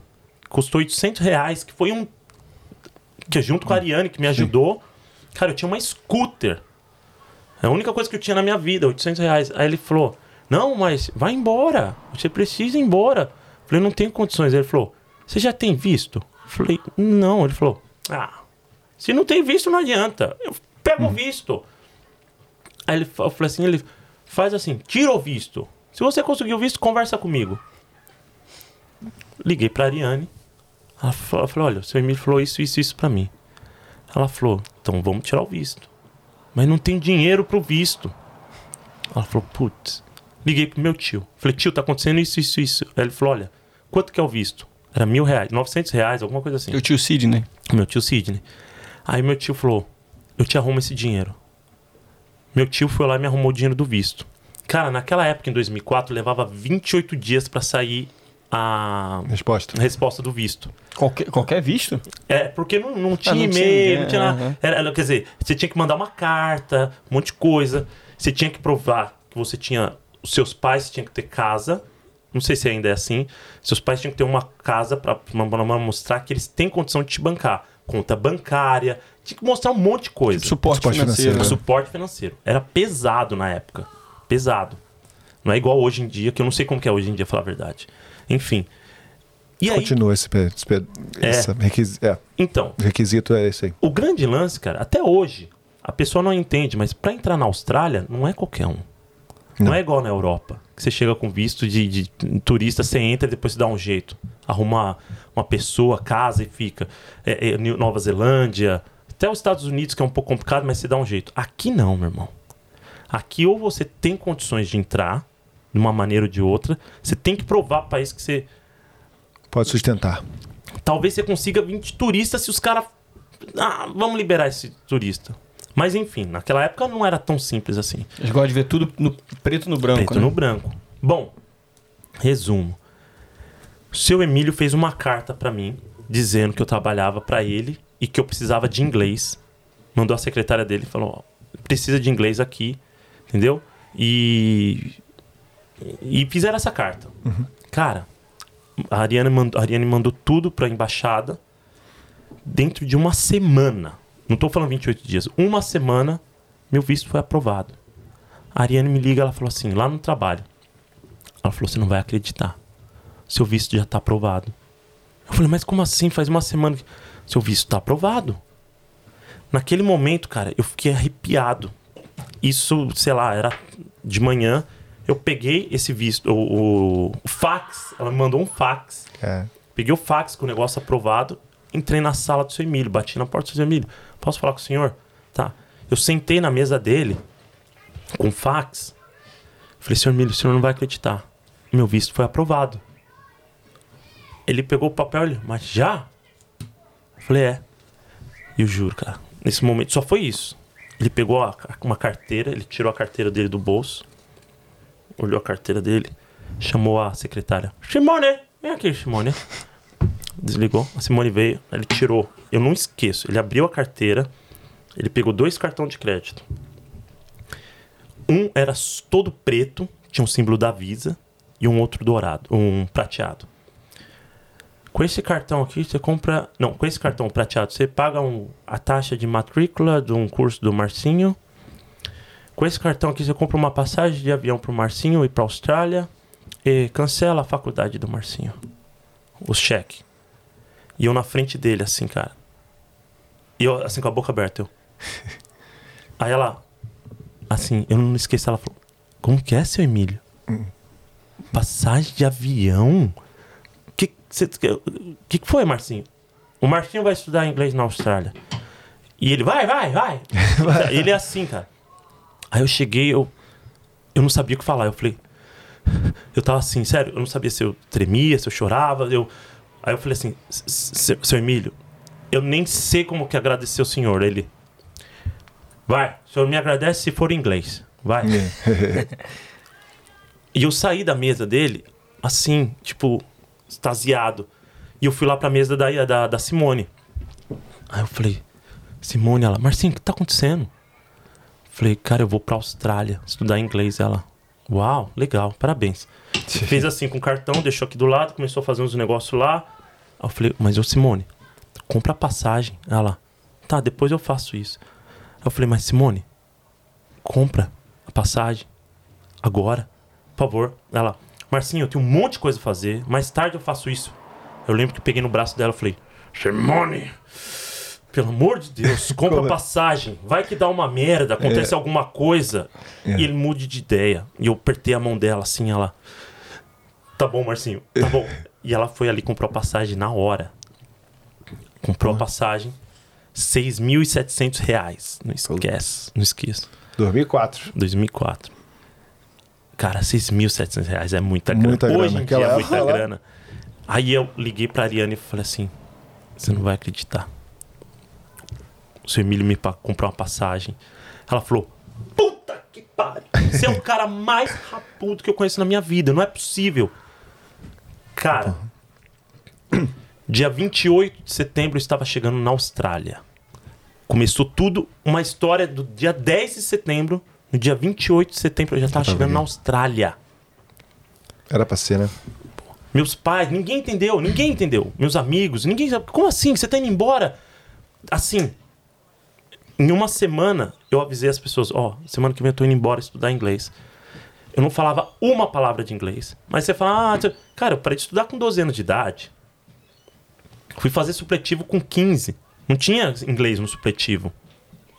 Ainda bem naquela época a galera não dava o valor Não ao dava. inglês que Cara. hoje em dia a galera tá mais atenta a eu isso, né? assistia filme dublado. Que por sinal, até hoje em dia eu adoro filme dublado, porque é muito legal, cara. né? É muito legal. Cara, então, resumo. Cara, eu não falava, eu sabia, eu tinha umas frases que a Ariane escreveu pra mim, e uma delas ela falou: "O que que você quer? O que que você acha importante?" Eu falei pra ela: "Escreve pra mim assim, por favor. Preciso de um dólar." E ela falou: "Please give me one dollar." Cara, eu vim com esse papel. Aí cheguei na Austrália. Ei, Marcião, mas aí você falou essa parada do, do inglês, você até tava zoando com o Gary lá, né? Hum. E, mas como é que o início foi foda assim de, porra, se não ter demorar um tempo pra pegar ou você já pegou rapidão? Caiu, caiu em cima do. Não, cara, quando eu cheguei aqui, eles faziam um teste, né? E eu fui para estudar nessa St. Marks do Gary, que é linda a escola, era linda, linda, era um, era um campus, cara, lindo. E, e tinha muito suíço na época, muito suíço, muito europeu. Ó, muito asiático também. Enfim, eles faziam um teste. Aí eu fui fazer esse teste e aí eles para ver o level que você tá. Aí eu lembro que a mulher chegou, uma- eu tinha um amigão que é um brother meu até hoje, o Aldo, Aldo Mick. o Aldo, o Aldo, o, o Aldo, ele era brasileiro, asiático, tinha morado no Japão e veio pra cá do Japão, o Aldo. E eles colocaram o Aldo no beginner. Aí o Aldo falou assim: "Ô, negão, te colocaram no under beginner. Você tá... Antes do beginner. A gente chama de, a gente chama de legal. Eu falei, é, pô. Mas eu fiquei nessa classe de beginner. Cara, eu não entendia uma palavra. Uma palavra. Eu cheguei aqui numa quinta-feira, cara, nessa casa que eu fui morar, que, que por sinal a Ariane me arrumou, que era a casa. Eu fui morar no quarto de um cara que chama Rodrigão, que ele era dono de uma agência aqui. Gente boa pra caramba, Rodrigão. E ele tava no Brasil. E eu fui morar na casa desse cara. Ele tava no Brasil. E quando eu cheguei na casa, eles abriram a porta. Eu- Eu abri a porta, que foi a ex-mulher dele que foi me buscar no aeroporto. Que ela chama Miriam, uma chilena. Também fan- fantástico, me ajudou muito aqui com essa, né? Me levou pra essa casa. Essa casa só tinha australiano. Na hora que abriu a porta, o cara que abriu, que tava na casa, que veio me atender, o cara só tava de sunguinha. Só que detalhe. Pra te receber, pô? Detalhe, vai ouvindo. Esse cara só de sunguinha, o cara, não é exagero nenhum. Eu dou o nome do cara. As costas dele era duas vezes maior que essa televisão. Cara, O cara foi o primeiro é, é, australiano a pegar o é, I- IFBB card de autorofilismo. O cara era um Fortão. monstro, fortão, mas profissional. O braço do cara era também da minha perna. E ele tava em preparação para um campeonato. Aí ele, "Hey, man, this is time tonight." Aí eu, caramba. Isso era ele coisa- falando inglês. é. é. Aí a primeira coisa que veio na cabeça, eu falei, puta merda. Se ele me pegar, não vai ter como. Vou ter que. Vou, vou ter que deixar. Vou fazer o quê? Já vou fazer o quê? Ó, Já se entregou, né? é, pô, tem problema, né? Se ele fizer um desconto no aluguel, né? Fizeram desconto, eu fazer o quê? Com esse braço, o cara é um monstro. Aí, cara, tem até essa história que foi marcou muito pra mim. Nesse primeiro dia, cara, tudo que eu vim de dinheiro pra mim comigo na Austrália, tudo, tudo que eu, quando eu cheguei na Austrália eu tinha 400 dólares. É o que eu tinha no meu bolso, 400 dólares. Porque eu tinha, eu vendia a minha scooter por 800 reais. Os mesmos 800 que eu tinha eu dei na mão da minha mãe, porque eu sustentava minha mãe. Falei, mãe, isso vai ficar com você até a hora de eu arrumar um emprego lá e eu vou te mandar dinheiro, eu dou um jeito. Eu me viro. Eu dei os 800 reais pra minha mãe e, e eu vim com 400 dólares. Não sei se foi meu tio que me deu.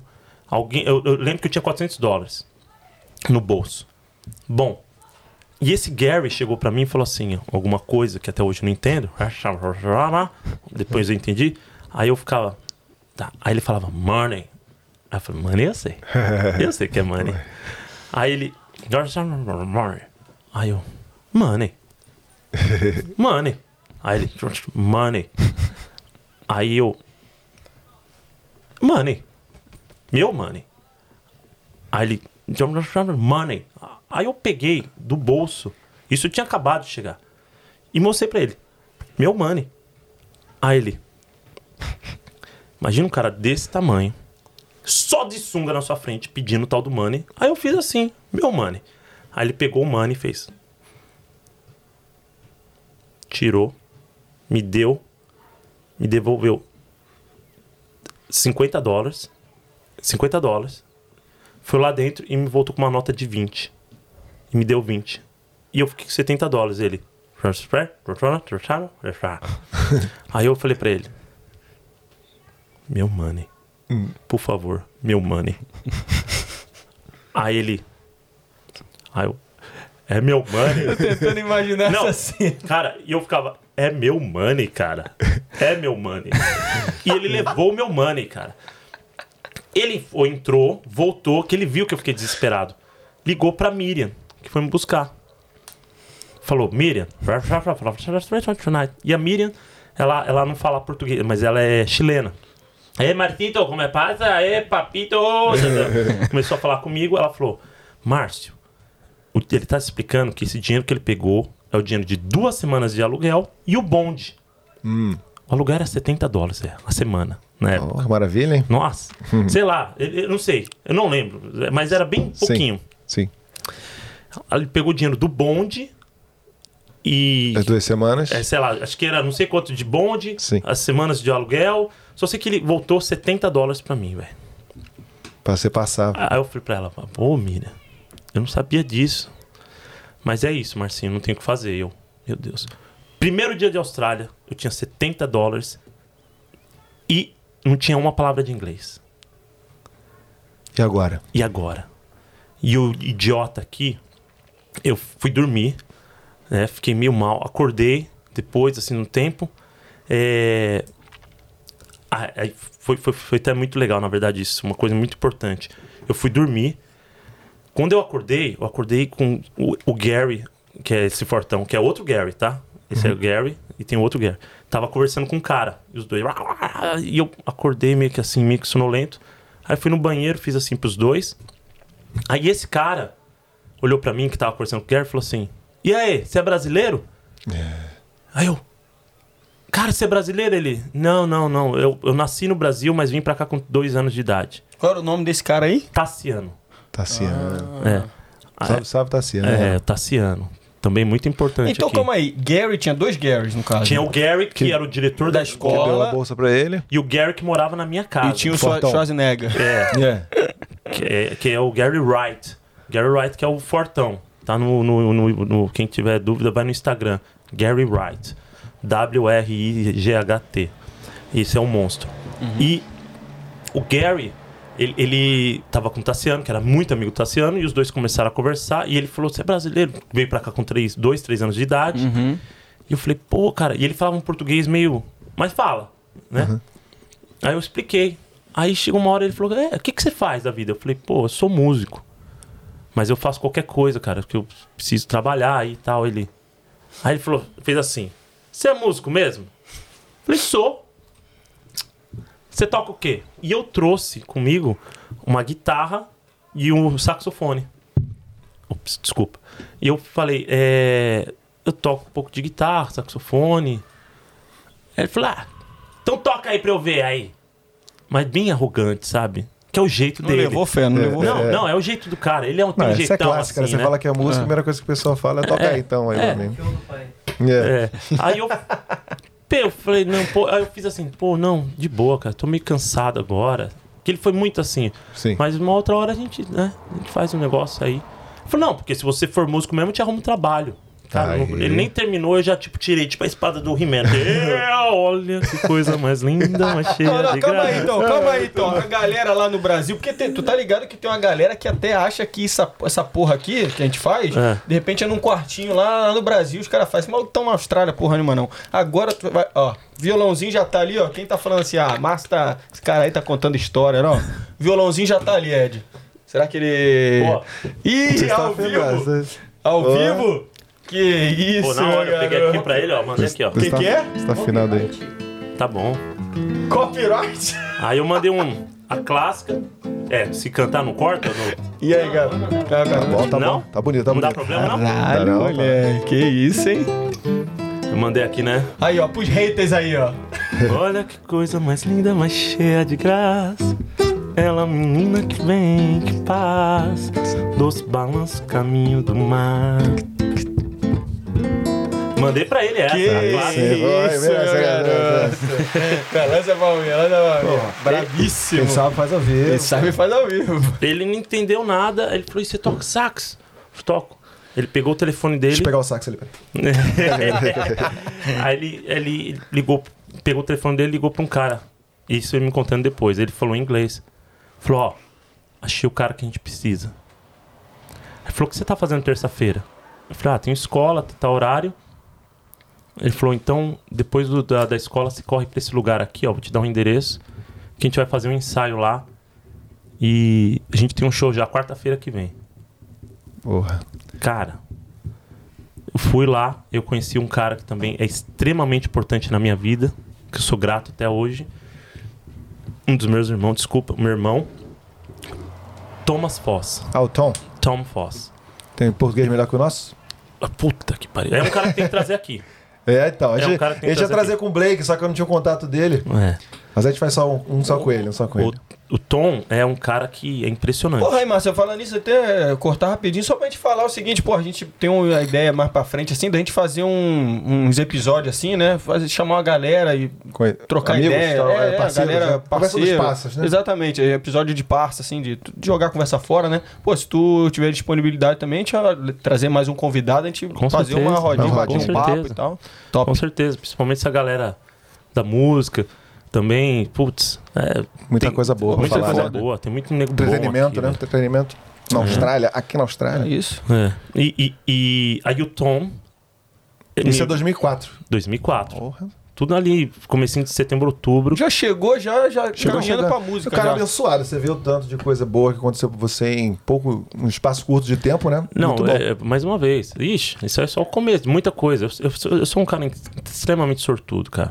Sortudo. Não, mas talento é o que tem que acompanhar. Talento, é, talento pô, e a exatamente. força de vontade. Tem muito, eu, eu também acredito botar pra a cara a caralho. tapa, né? Botar Eu acredito tapa. pra caralho em sorte, mas, porra, você vê, você é um cara, mano. Porra, aí também, Tem tipo... um trabalho pra tu, bota aí pra mim. Já saiu tocando. É, é, tem as Porra, pessoas conseguiu o certas também. Eu também, porra, eu acredito pra, pra caralho nessas Destino, né? Tu- sim, tudo bem, mas, porra, também tem o cara acreditar, o cara ter a personalidade correta. O cara pode falar assim, pô, faz aí. Aí você chegar e falar, pô, então, não, não, não, cadê? Me dá aí o negócio aí, vamos lá, vou fazer aqui, mandar bem, e é isso, porra. É, eu- até hoje, cara, até hoje. Eu tenho, eu tenho uns trabalhos que tô fazendo, vou pro sinal. Tem as bandas que eu toco aqui, tem coisa que eu nunca toquei na vida. Eu falo, não, vou fazer. Eu vou ter que me virar. Eu viro e faço. Mas aí, aí eu fui lá no Tom, isso foi numa terça, ensaiamos. Na quarta-feira a gente foi fazer o nosso primeiro show, um showzinho de forró. Lá em Subiaco. Fizemos lá, ganhei 70 dólares no primeiro show. Aí, meu irmão, depois dali foi ladeira abaixo. Só tocava música. Eu, eu, mais uma vez, o sortudo aqui Nunca tive que trabalhar de kit hand, sabe? Uhum. Eu, eu fiz um trabalho de cleaner durante acho que uma semana para um brothers aço meu, assim. Fiz uma ou duas semanas, nem isso, de cleaner, só, mas para ajudar uma, um brother. E. e, Foi isso. E foi isso. Aí eu tenho uns negócios de carro, né? Que eu fiz martelinho de ouro. Ah, que é, é uma das coisas parte do que eu martelinho de adoro. ouro, né? É, que, que eu sou O fanático que, que é isso aí, carro. pra quem não sabe? Porque eu não, me falaram martelinho de ouro, eu não, não, não sabia o que era. Cara, martelinho de ouro, é, é- é- na, na verdade, é o cara que arruma tira amassado de carro sem precisar pintar. Hum. Só que a galera não entende. Acha que martelinho de ouro é funileiro. Que eu tenho muitas pessoas que me procuram com os amassados, assim, no carro gigante, todo destruído, já todo rachado, e falam, você não é martelinho? Arruma isso aí. Não tem como. Meu carro com PT, vai lá, arruma aí pra mim. Não, mano. vários. Mas É. O nessa cara já tá pegada. achando que é mecânico também. É, faz, é, faz serviço aí pra mim. Exato. Não, e eu, eu sou fascinado, né? Porque eu, eu gosto de carro, eu gosto de carro, eu gosto de carro antigo. Então, e eu aprendi a pintar, mas tudo através meio que do YouTube. Eu fiz um curso no Brasil de martelinho. Então, eu, eu- eu fiz al- algumas umas coisas de martelinho aqui. Mas isso tudo agora, tá? A gente lá. Ah, tá no agora. começo só músico, músico, músico, músico. Não, isso. ixi, eu comecei Caramba. isso faz nem, nem, nem oito anos atrás, cinco anos atrás. Pô, mas desde que tu chegou, tu- você vive de música? Sempre vivi da A música sempre Caralho. Irado. sempre foi o que me deu o meu income, o, o meu, a minha renda. Tudo. Tudo que eu tenho na minha vida, graças a Deus, veio da música, do, do entertainment, né? Sim. A maioria. O martelinho, essas coisas foram agora coisas de. Em 2020, por causa da pandemia, eu fiz um trabalho de martelinho de ouro em Melbourne, foi maravilhoso. Só que o principal da minha vida, onde eu cheguei até hoje, foi com a música. Então, tem uma galera que pergunta, pô, mas é, eu sou músico, quero ir pra Austrália, dá, dá. Falei, cara, dá tudo, cara. Tudo. Tudo depende do que você quer, do seu foco. Entendeu? Sim. E do seu talento, do É. seu, né?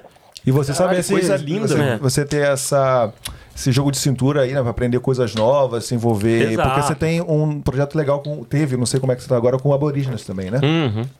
É mesmo? Sim. Conta É. essa parada. Eu, eu, eu, em 2000 e... Não vou lembrar a data. Mas eu tenho um batera aqui que ele é um monstro. Um dos melhores bateristas que tem aqui na Austrália inteira. Gente boa. Chama Ben Vanderbilt.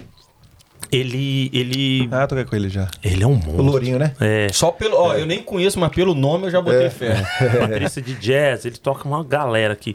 E uma vez ele falou, Márcio, é, pô, tem um trabalho aí que eu faço com os aborígenes, só que tá ficando meio pesado pra mim. Porque imagina um cara loiro, um nórdico, ele é um nórdico, cara, os olhos azulzão, Polaco, É. né? polaco. Aí bota ele junto com os aborígenes assim, mas destaca como se fosse um, entendeu? É, diferentão, né? É. Aí ele falou, cara, não, não, tá, não tá rolando muito mais pra mim. Você não quer fazer lá pra mim? Eu falei, pô, mas, ô Ben, eu não toco batera assim, né? Não, mas, pô, pouco que você toca vai rolar, velho. Pô, eu, pô, eu engano na bateria. Eu não sou baterista. Eu engano se tiver fazer um- uma música, alguma coisa, ainda, sabe? É difícil. Uma coisa é você se dedicar, mas enfim. Ele falou, não, não vai lá que vai rolar. Aí ele me botou pra fazer com esses caras. E eles, esses caras são assim, os aborígenes aqui, a galera não entende.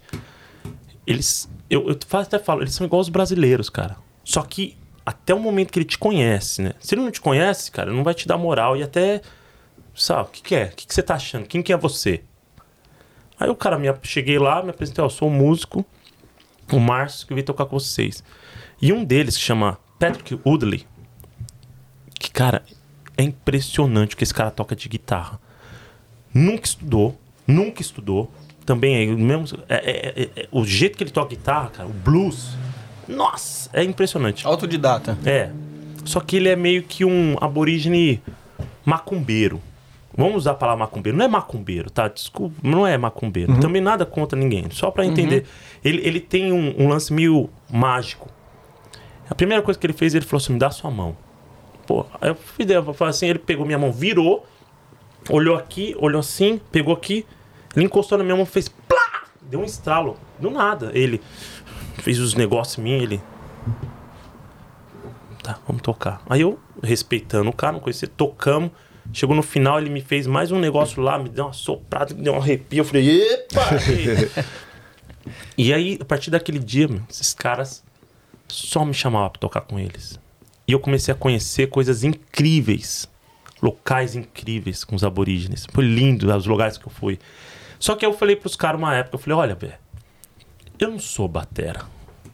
Eu não sou batera. Vamos colocar um baterista aqui de verdade? E eu toco saxofone, baixo. Eu toco baixo na banda. Aí os caras, não, não, não. Que eles não gostam, eles são assim. Eu falei, não, vou trazer uns brother meu brasileiro. Né? O macarrão já tava aqui. Aí eu chamei o macarrão, botei o macarrão lá pra tocar. E eu chamei um baixista australiano, o Dan Abler. Eu falei, Dan, vem tocar com a gente. E eu coloquei os caras. Aí trouxe todos os brasileiros, todo mundo junto. E, e, Acho que não, acho que só na época o Macarrão, acho que veio a Juliana, é, acho que o Danilo não tava ainda.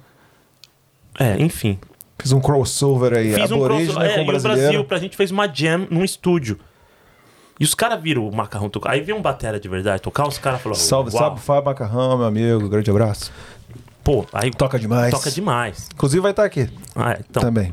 O cara fez essa parada acontecer. Os caras, uau! E eu, já com o saxofone ali, toquei os caras, pô, é isso que a gente precisa. Ficaram doido, ficaram doido. Começamos a tocar. E aí, cara, aí comecei a fazer esse projeto. Aí trouxe o Danilo, e comecei a trazer t- todos E os aí, na época, amigos. vocês vocês tocavam que tipo de música? Só. Tudo, tudo depende, assim. A gente toca muito country, country rock, música que eles cresceram ouvindo. E, e quando tem o NAIDOC Week, que é a semana dos aborígenes, a gente coloca umas músicas aborígenes ali, aí tem algumas participações especiais. Isso é muito legal. Muito, legal. foda. Cara, Você, você- você descobriu muito sobre a cultura aborígene, né? Que a galera não eu- sabe muito. Às vezes fica uma coisa muito assim, é, nublada, né? Não, a galera quando chega aqui tem muito medo É. dos aborígenes, que eles são os agressivos, por causa da bebida. Eles são muito ruins pra bebida, né? Eles usam. é, é, a- o álcool pra eles é. Alguns, né? Todos. Então Principalmente tem. um- no centro da cidade, né? É, e tem uns que são agressivos, né? A eles tão galera muito tem loucos. esse estereótipo do. do É, aí fica um, pre- fica um preconceito, fica com preconceito assim com a raça inteira, Com a raça inteira. mas não é. tem nada a ver, é só uma questão que a gente não sabe muito bem, né? Ah, Vai lá, vai lá. Desculpa, e tem tipo, eu sei que já teve casos de aborígenes bater, principalmente uma pessoa, se ela é muito branca, menina. Eu tenho amigas que já apanharam de aborígenes aqui, meninas.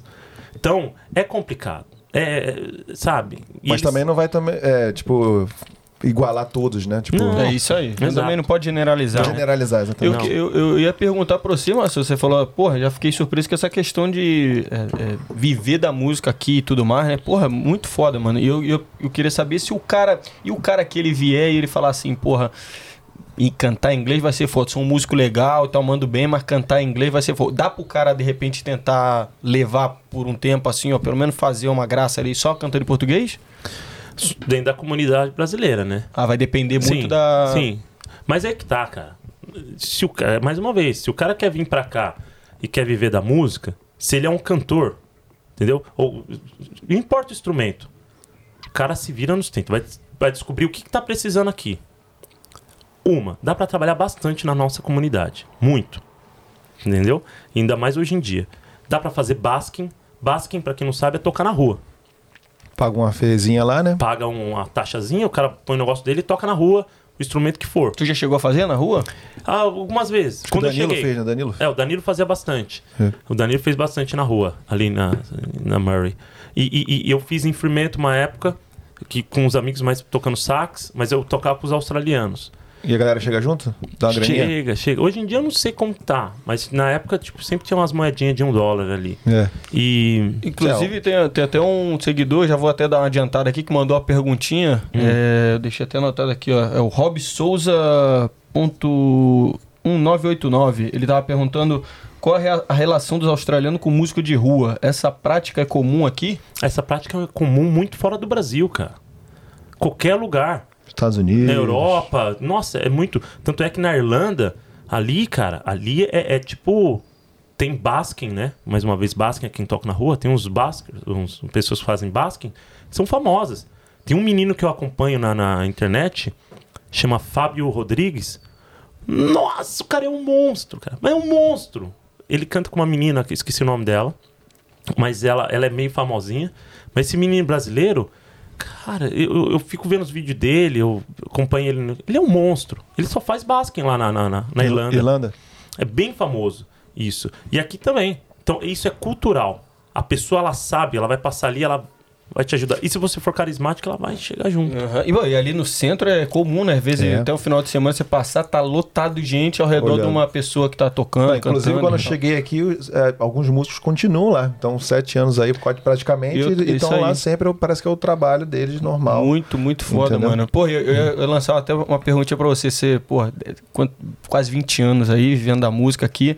Tem algum lugar bizarro que você já, que você já tocou, assim, um lugar que você falou, puta merda, mano, me meti numa. Tem algum? ou- Cara, eu já toquei em tudo que é lugar que você imaginar. tanto no Brasil quanto aqui. Aqui eu já toquei, ó. Já toquei em velório de aborígene já. Caramba, conta um pouquinho disso aí, cara. Ixi, Maria. Os aborígenes. Eu já toquei, vai descendo a boquinha da garrafa. Caramba. Porque eles gostam da música e eu. Em bossa. Descendo na boquinha da garrafa. No velório, que os caras gostavam daquele ritmo. Querendo entender por que, que a mulher desce na boquinha da garrafa. Enfim, ninguém entendia isso. Nem sabe a E, letra. o velório deles é tipo uma festa também? Porque tem É, algumas culturas que viram uma festa, mais assim, o velório. menos. Mas esse foi no cemitériozão ali. Então a gente tava tocando. Danilo Ina- tava tocando comigo, Pinaru? Danilo. Hã? No Pinaru ali, não? Né, não. Pinaru é aquele que cheio de canguru, né? Não, é na. é Aquela estação de trem que tem ali. Whitfield. Ah, não, não, é esse É mesmo. esse mesmo, Desculpa, é, esse mesmo. Pinaru, é. Pinaru. Já tocou É. em. Diego quer fazer uma, Puteiro? fazer uma externinha lá. Cara, já toquei em puteiro, já toquei em casa de swing, já toquei numa festa de swing, a galera pelada na minha frente, que a gente só descobriu, só descobriu que o bicho era tava pegando na hora lá. A gente não sabia. Caraca. Acabou no fim que teve que tocar foda. Músico sabe? tem muita experiência, né, cara? Tem umas experiências muito únicas, né? Que você vê Porra, aí cara. Pelo, pelo mundo, pela vida fora, né? Mas assim, já, já fiz cada merda, assim, tipo, tocando em cada lugar. Falei, nossa senhora. Mas, graças Faz parte, a Deus, né? faz parte. E a minha sorte é que eu sou, um- como eu te falei, eu sou um cara muito focado. Eu, eu levo uma coisa tão a sério, cara. Eu sempre tive problema com meus amigos músicos por causa disso. Cara, pra mim, isso aqui, imagina se tá, isso aqui é o trabalho de vocês. Isso aqui é a sua mesa de trabalho. Sabe? É, imagina eu chegar com, sei lá, um whiskyzão aqui, tá, ó. Ah, derruba aqui, derruba. Não. E eu exijo que, pelo menos na minha área ali, cara, esse é meu, é meu, minha desk. Essa é minha mesa de trabalho. Isso aqui é tudo meu trabalho, meu equipamento. Não, não vem sacanear, não vem zoar aqui. Eu zoo pra caramba no palco, você me conhece. É uma, Sim, eu- showman, pô. é, eu faço uma performance. Mas, cara, eu, é muito sério pra mim. Então eu não misturo as coisas. Apesar de eu não beber, mas, cara, não coloca uma cerveja aqui. Não, não, não. Sim. A, a minha área é minha área. Quer fazer na sua área, beleza. Entendeu? É. E então eu levo muito a sério esse lance, assim. Tá certo, tá certo. E pra passar um pouquinho do, do capítulo da sua a vida aqui na Austrália, você, pô, também era, não sei, dono de uma empresa de eventos, né? É. Que é a Bambu, é, hoje você já não faz mais parte, né? É. Mas você participou diretamente de- da vinda de artistas pra cá, pra, pra Austrália? Sim, sim. É- conta um pouquinho pra gente como é que foi essa experiência. Eu, eu não lembro o ano exato, mas quando o, o Macarrão veio pra cá, é, eu até lembro que o Macarrão tava no Brasil ainda, mandou uma mensagem pra mim perguntando como que era tal. Como eu recebo várias, até hoje, mensagens de pessoas que são É, músicos eu fui um deles. perguntando, e aí, como que é, não sei o quê. Eu falei, tento falar o que eu posso ajudar ali na hora. E chegando aqui, eu, né, falo, ó, é esse é o caminho. E o Macarrão e a Juliana vieram pra cá. Eles queriam ficar uma época, e já depois de um tempo, pô, a gente tem que ficar. Descobrimos que uma maneira de ficar era pegando sponsor. Vamos abrir uma empresa? Aí nós três abrimos uma empresa, a Bamboo Productions, que, mas como eles não, eles não poderiam abrir empresa, ficou tudo no meu nome, né? Eu sou o dono da empresa, mas o Macarrão chegou junto, o Macarrão pagou por tudo. Eram, eram três sócios. E falaram, vamos fazer a Bambu acontecer. Aí, para a Bambu acontecer e para o visto dele acontecer, a gente tinha que provar que era uma empresa grande, que fazia isso, fazia aquilo. Aí a gente correu atrás de fazer o que podia fazer de eventos e uma galera que também ajudou, músicos ajudaram a Bambu, passava tudo pela Bambu uma época para poder mostrar que a empresa era uma empresa grande para ajudar o Macarrão e a Juliana no, no visto deles. Enfim. Ah, rolou, aí a gente conseguiu trazer alguns artistas, eu né, trouxe alguns. Quer falar pra gente alguns, só pra o Ah, pessoal tipo, saber? O Salgadinho veio pra cá, com o Betão, que por sinal me mandou mensagem ontem. É. Querem vir pra cá de novo. Falou, e aí, vamos fazer Austrália de novo? Quer vir pra cá, os caras. E o É, Tatá? Tatal. Araqueto? Tatal do Araqueto, que é, cara, um irmãozão. Pô, molejo também veio Molejão. nessa levada O também, molejão, não foi? veio, o molejão veio através de um brother meu de Sydney, que é o Rafael. E, e- e o Rafael tem uma empresa lá que chama Made in Brazil, em Sydney, que é muito legal também. Uhum. Os caras são feras. E o Fiz Rafael falou: Marcião, tô levando um molejo. Vamos fazer Porra, ele aí? muito foda. Aí eu falei, pô, ótimo. Eu não conhecia os caras do molejo. Ah, sim. E o Rafael era brother deles, é brother deles. Aí falou, Márcio, vamos fazer? Vamos. Então aí os caras fizeram, graças ao Rafa, e a gente fez através da Bambu. Quem mais? Que Foi o Bruninho Davi, né? Bruninho Davi, também veio através do Rodrigo, que é lá de Sydney. E que tem é mais uma BR. dupla também que eu esqueci agora também, que veio. Ah, Marcos. Belucci. O Marcos, Marcos Belucci. Belucci. Marcos Belucci, aí já foi através da Bambu mesmo, que aí foi um amigão meu do Brasil, chama Alexandre, que tem uma empresa LF Hall, que ele, ele tem muitos contatos no Brasil, o Alexandre. Ele traz, ele trabalha só com os artistas, é um baita músico, o irmãozão meu começou lá atrás comigo, e ele tinha um contato com o Marcos Belucci. Aí foi o grande virada da Bambu. Porque aí eu contra, a- a- contratei, não, eu chamei a Mari pra. Falei, Mari, cara, que a Mari tava desesperada também. Falei, eu quero ficar nesse lugar. Como todo mundo, eu quero ficar nesse país. Marimásio. É, que, que por sinal eu conheci também, na mesma pegada. Ah, pô, eu só faço isso. E o marido dela, o Edu, ah, pô, eu sou músico, canto. Eu falei, é mesmo. No dia que eu conheci eles, tá? No dia. Falei, é mesmo. Então entra aqui no carro. Botei eles comigo e eu tinha uma gig no cassino. Naquele baita palco do cassino, absurdo. um- Uma gig cubana. Minha banda cubana. E eu fui fazer um, um som cubano. E eu levei o Edu comigo. Aí cheguei lá pra a mulher do evento. Falei, ó, trouxe um amigo músico comigo, vai subir no palco e cantar ela. E ela dava uns freakouts, assim. Sim. Ela é, ficava, não, não, como assim? Eu falei, confia em Receio, mim. com receio. Confia. Aí eu falei pro Edu, você faz mesmo o negócio, cara? O quê? Eu falei, Você, você é músico? Eu só quero que você suba no palco e finge que você é cubano. Só isso. Peida não. Cara, pegou lá, colocou uma roupa e ele assim, a, e a Mari assim, tipo, não tá acreditando. Botei ele no palco do meu lado, eu, vai Edu! E ele, é! Ele dava um. É um artista, né? Sim. Pô, arrebentou, fiz o que tinha que fazer. Aí aquele dia em diante conversamos sobre isso. Aí eu lembrei da Mari. Eu falei, Mari, tem um projeto assim, assim, assado.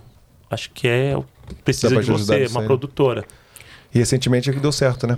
Isso aí a gente Então, vai trazer cara. eles dois aqui pra, pra explicar um pouco a situação deles. Exato. Como é que foi a relação do visto, né? Exato. Aí eu aí, aí rolou essa história. Aí foi aí que eles queriam ficar aqui. Aí através da Bambu aplicaram também. Aí foi aquele drama todo que tipo não dá, não vai, não vai. Aí o lance da Bambu, que foi até engraçado, que uma coisa que, que eu fiquei em 2020 eu fiquei preso em Melbourne por causa do Covid, não podia voltar. Aí a Mari me liga e fala: "Márcio, que é Perth tava normal. Normal. Normal. A Austrália inteira em desespero e Perth tava normal. Aí ela chegou, Márcio, a gente precisa continuar a fazer as coisas. Quanto que você quer pela Bambu? Pra gente mandar bala. Eu falei, não quero nada. Como assim?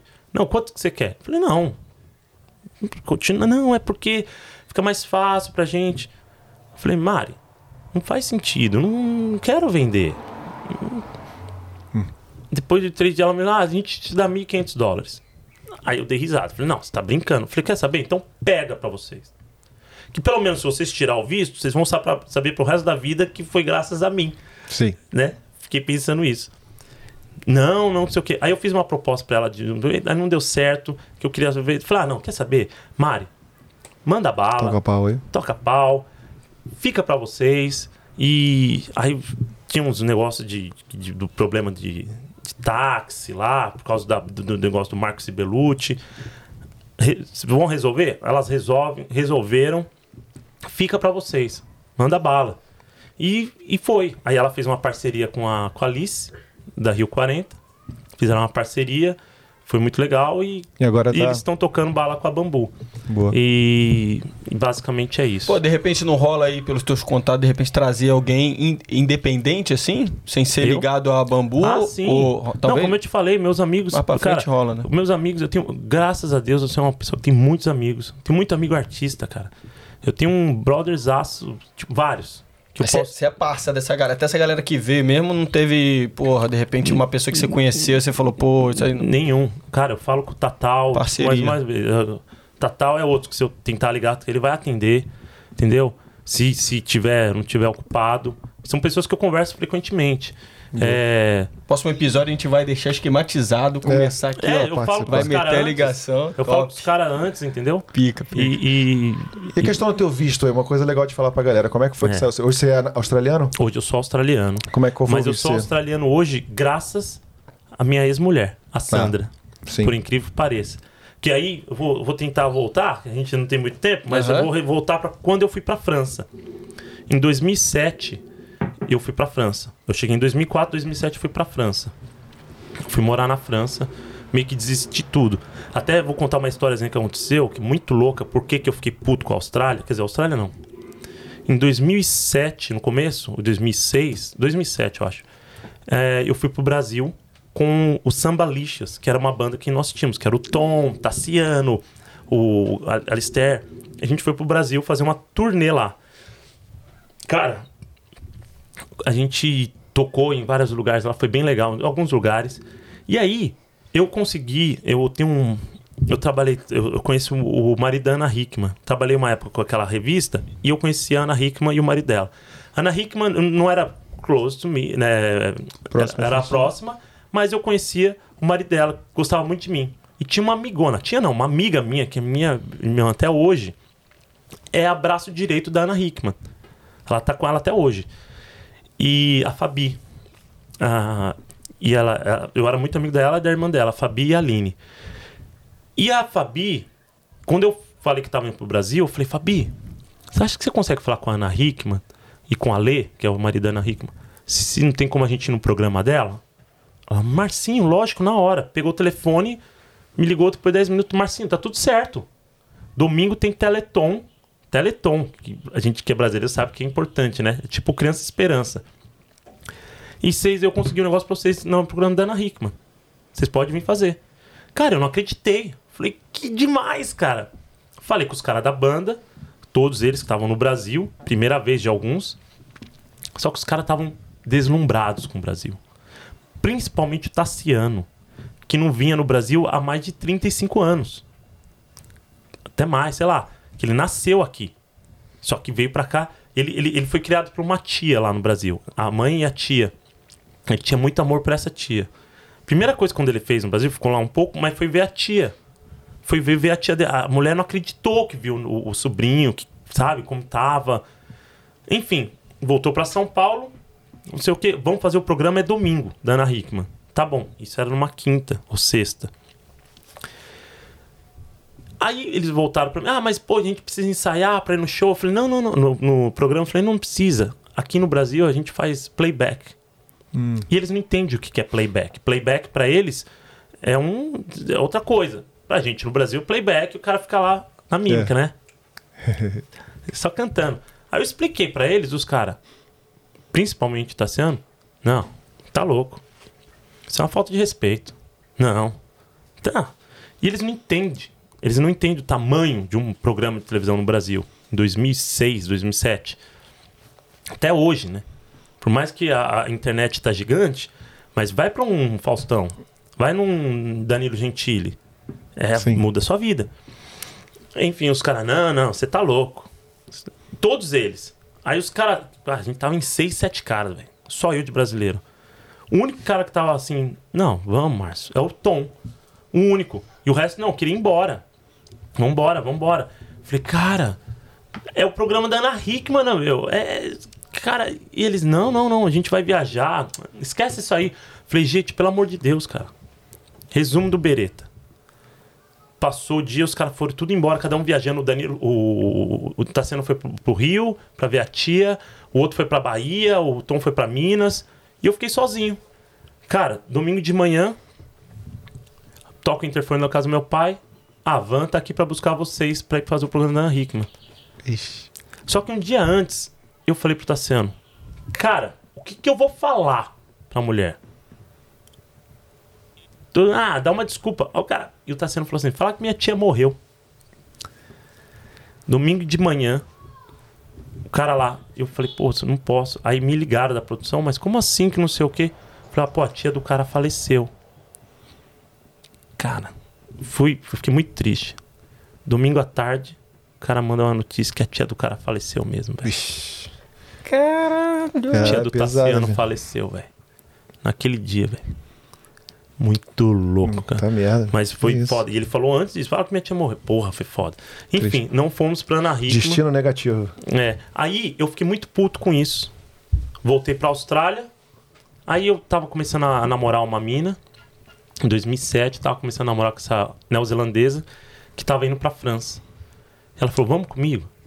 Eu falei: Ah, não sei o que. Não, ela falou: Olha, que ela era americana e neozelandesa. Ela falou: Cara, que eu falei, porque eu tô preocupado com o meu visto, que eu tava com sponsor. Eles me deram um sponsor. Que sponsor? Como que fala o sponsor? É. Patrocinado, né? Ele- Patrocinador. eu, ti- eu tinha um, um- alguém me contratou, a, a empresa do Tom. Era tipo uma bambu, era uma bambu que é, chama Tropical Funk. Ele De me, eventos, me, de assim. eventos, me contratou, Sponsorado. me sponsorou. Ia levar alguns meses, uns oito meses pra eu pegar minha, minha permanência. E o otário aqui foi embora pra França. Hum, Falei, ah, quer saber, Dani? Eu vou é casar com essa neozelandesa, pego o, o visto americano, neozelandês e ainda o, europeu. Porque o neozelandês pode ficar aqui na Austrália Sim. tranquilo. Bom, fui embora com ela, fiquei numa deprê os primeiros meses, dois meses, porque, meu, é um frio, mas um frio, imagina no frio mesmo, horrível lá. E eu não tô conhecendo ninguém, não tava tocando com ninguém. Mas ali foi a melhor, uma das melhores coisas que aconteceu na minha vida. Porque os meus melhores amigos, conheci ali, um dos meus melhores amigos, que é um irmão que chama Guilherme Alves, que hoje é um músico, cara, que é um dos meus maiores orgulhos da minha vida, esse meu amigo. Músico do Sting, Black Eyed. Peas, é, hoje é diretor musical do Gypsy Kings. Cara, vários músicos incríveis. Todos os músicos brasileiros que vai pra, pra, pra, pra, Pra pra França. França, ele toca, ele é percussionista. Uhum. É um irmão que, cara, também é um músico incrível. Que tem uma história incrível, cara. Um dia eu conto essa história pra vocês, da história desse cara que você não acredita. Foi humilhado. Bom, mas enfim. E virou meu irmão, o Guilherme Alves, o mestre Carneiro, que me botou pra tocar com a Tânia Maria. É, Conheci vários músicos lá, vários. E conheci a Sandra, que simplesmente não, não só me deu a oportunidade de eu ficar na Austrália, mas me deu os meus dois maiores presentes da minha vida, maior, maior, maior é, é, patrimônio, que são meus filhos. Conheci a Sandra e num local que a gente tava tocando, ela dançava lá, e mas ela namorava um capoeirista lá, perigoso. Opa! Porque o cara era desse tamanho assim, mas o cara pulava, velho, parecia bonitão, forte pra caramba.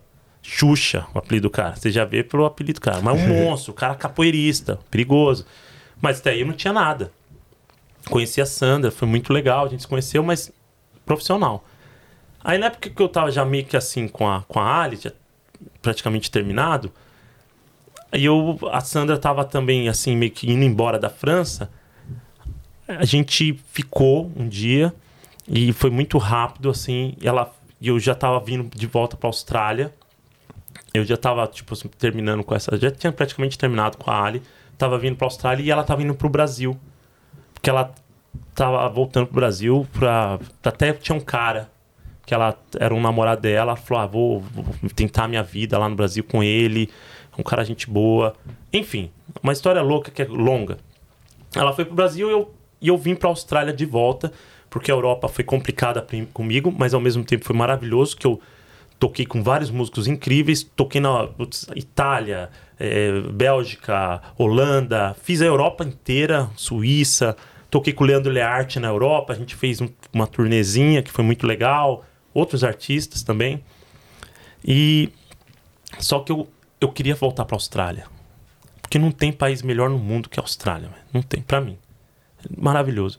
E eu consegui a oportunidade através do Tom e o Thiago, que é também meu irmãozão, o Thiago Santos toca cavaquinho. claro.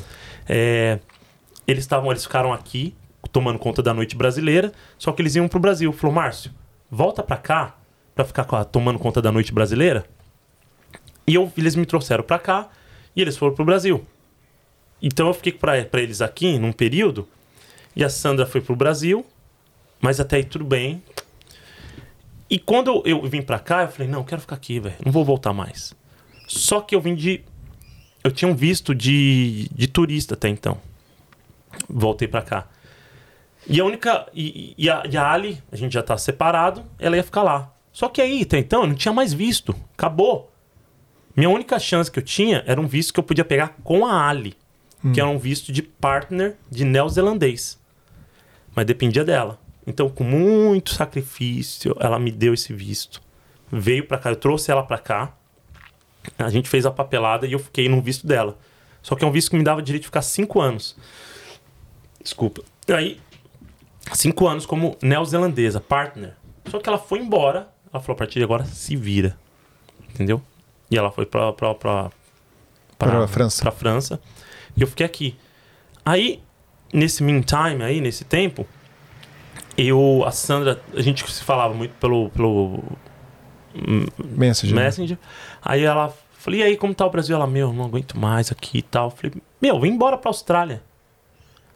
E ela falou, não, não sei o que, vem pra Austrália, vem rezar comigo aqui. Eu falei, tá uma brincadeira assim, ela, olha que eu vou, hein. Eu falei, tá. Eu falei, ó, eu tô voltando pra França em setembro, em dezembro de 2009, pra pegar minhas coisas lá. E vai pra lá, a gente se encontra e a gente conversa. E ela foi pra França, a gente se encontrou. Vamos, vamos. Aí a gente começou a ficar a namorar. Voltei pra Austrália em, em 2010, em março de 2010. Comecei a trabalhar de novo com música e igual um louco. Tentei trabalhar com outras coisas, com o Lucas Pinto, que é um irmãozão que tentou me arrumar um trabalho, eu não consegui. Eu não dava, eu não dou certo pra outras coisas, cara. Eu sou muito desastrado. Enfim, Nasceu pra música. é, eu acho. Aí. Aí a Sandra veio pra cá em setembro, com curso de inglês. Aí, cara, e eu pensando, a gente tem que dar um jeito dela ficar. E ela estudando, estudando, e eu trabalhando, e ela trabalhando, e a gente começou a building essa história juntos. Ela arrumou um sponsor no Lapa, né? No, no, no, no- coisa, a gente conseguiu um sponsor pra ela. É. E aí ela conheceu que é agente de imigração aqui. E ela chegou e falou assim: olha, você tem talento, você pode ficar aqui como talent visa.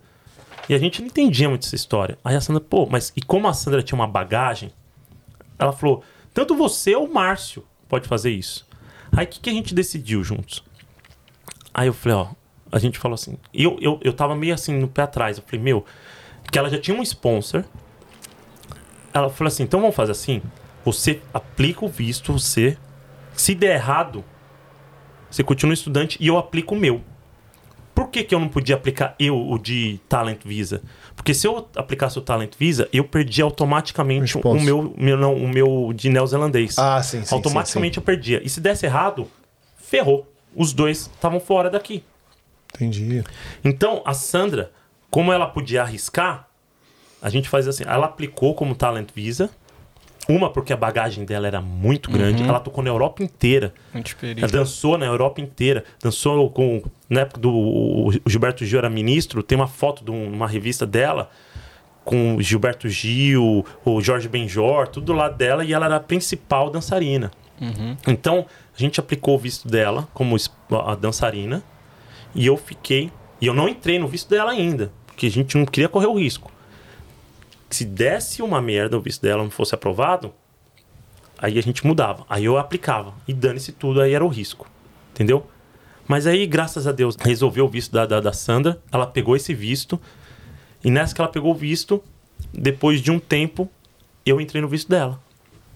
Boa. Então aí eu coloquei como. Depois de dois anos, a gente esperou um tempo, eu entrei no visto dela, partner, aí saiu meu visto. Aí virei cidadão faz um ano, dois anos. Um, dois anos aqui. Vai fazer dois anos no mês que vem, ou daqui dois meses. Já era residente, aí virou cidadão. Aí virei, aí virei cidadão, peguei meu passaporte. Então, você vê como que são as coisas. Por isso que eu falo. Levou pra mim quase 15, 16 anos pra eu virar cidadão. Cara, já tô, vai fazer quase 20 anos aqui, cara. Então, através da Sandra. É por isso que eu tô te falando. É, é lá de trás. Entendeu? Lá uma de história. trás. Tem uma história que veio lá de trás. E só não desistir. Porque tudo tem um jeito. Respira e você vai dar um jeito. Eu tenho vários amigos que vieram pra Austrália e foram embora, cara. Porque fala, não, não dá, isso Vai não é pra mim, certo. não vai dar certo. Desculpa, cara. Então você não serve pra estar aqui. Porque se você quer, você Você consegue. consegue. Você tá aqui, eu aposto que posso. Foi um perrengue pra você ficar até Foi, hoje. foi. Você também. O Gabriel, Magic Gabriel. Tá aí. Então, tu, tu- tu quer ficar? Vai dar um jeito. É isso. E é isso. Porra. E, aí, tu quer, tu quer partir? Eu fico aqui com o Marcel, Marcel ou também tem que É, ir? eu, eu tenho mais uns 15 minutos. 15 minutos? É, eu, eu partir? também. Tu não, quer- acho que dá pra gente finalizar. Porque, Então pô, fazer. a gente fez uma linha do tempo certinha, seguimos a É, risca. é, não, tem bastante coisa Se que a vocês gente... quiserem, a gente pode voltar também uma outra vez. É, Porque, cara, eu exatamente. tenho umas histórias maravilhosas, principalmente Claro, de aborígene. Pô, eu já vi saber coisa muito. que Deus duvida. Não, Deus não. Desculpa, Deus não. Qualquer um duvida. Eu já vi coisa, e não sozinho, hein? Tava com Danilo, Macarrão, Juliana. Os caras viram junto comigo algumas coisas que é incríveis, cara. De aborígene. A gente vai falar. Bom, vai ter com certeza aí. De repente faz esse lance com tom. Põe, traz aqui uns, uns instrumentos, faz aqui uma musiquinha. Pode ser também. Porra. a galera vai demais, se amarrar. Quer ma- mandar as perguntinhas então? Vamos E- lançar a perguntinha, Gabrielino lança na, na tela. A gente já deixa aqui o convite registrado pro Marcião na, tá uma Na próxima tela? vez. Não, não, na tela a gente faz Ah, aqui, sim, sim, aí só sim, pra sim, galera boa, que estiver acompanhando a gente no YouTube, né? E, e aí vamos que vamos. Manda aí. É, perguntinha do do Léo Ottoni, né? É, depois tem o arroba dele aí. Pensa em dar aula de música? Cara, é- é- é- isso é uma coisa legal. Vamos supor, se o cara quer vir pra cá e é bom de música, dá pra dar muita. Aqui tem muito trabalho pra isso, cara. É. Eu não sei dar aula. Eu não sei dar aula. Sabe por quê que eu não sei? Porque eu já chego e falo pro cara o que, que ele tem que fazer. Eu só, em duas, três aulas, o cara já tem que entender. Ah, eu quero tocar violão. Então tá. Eu não sei. Não sei se é essa palavra. Eu não sei enrolar.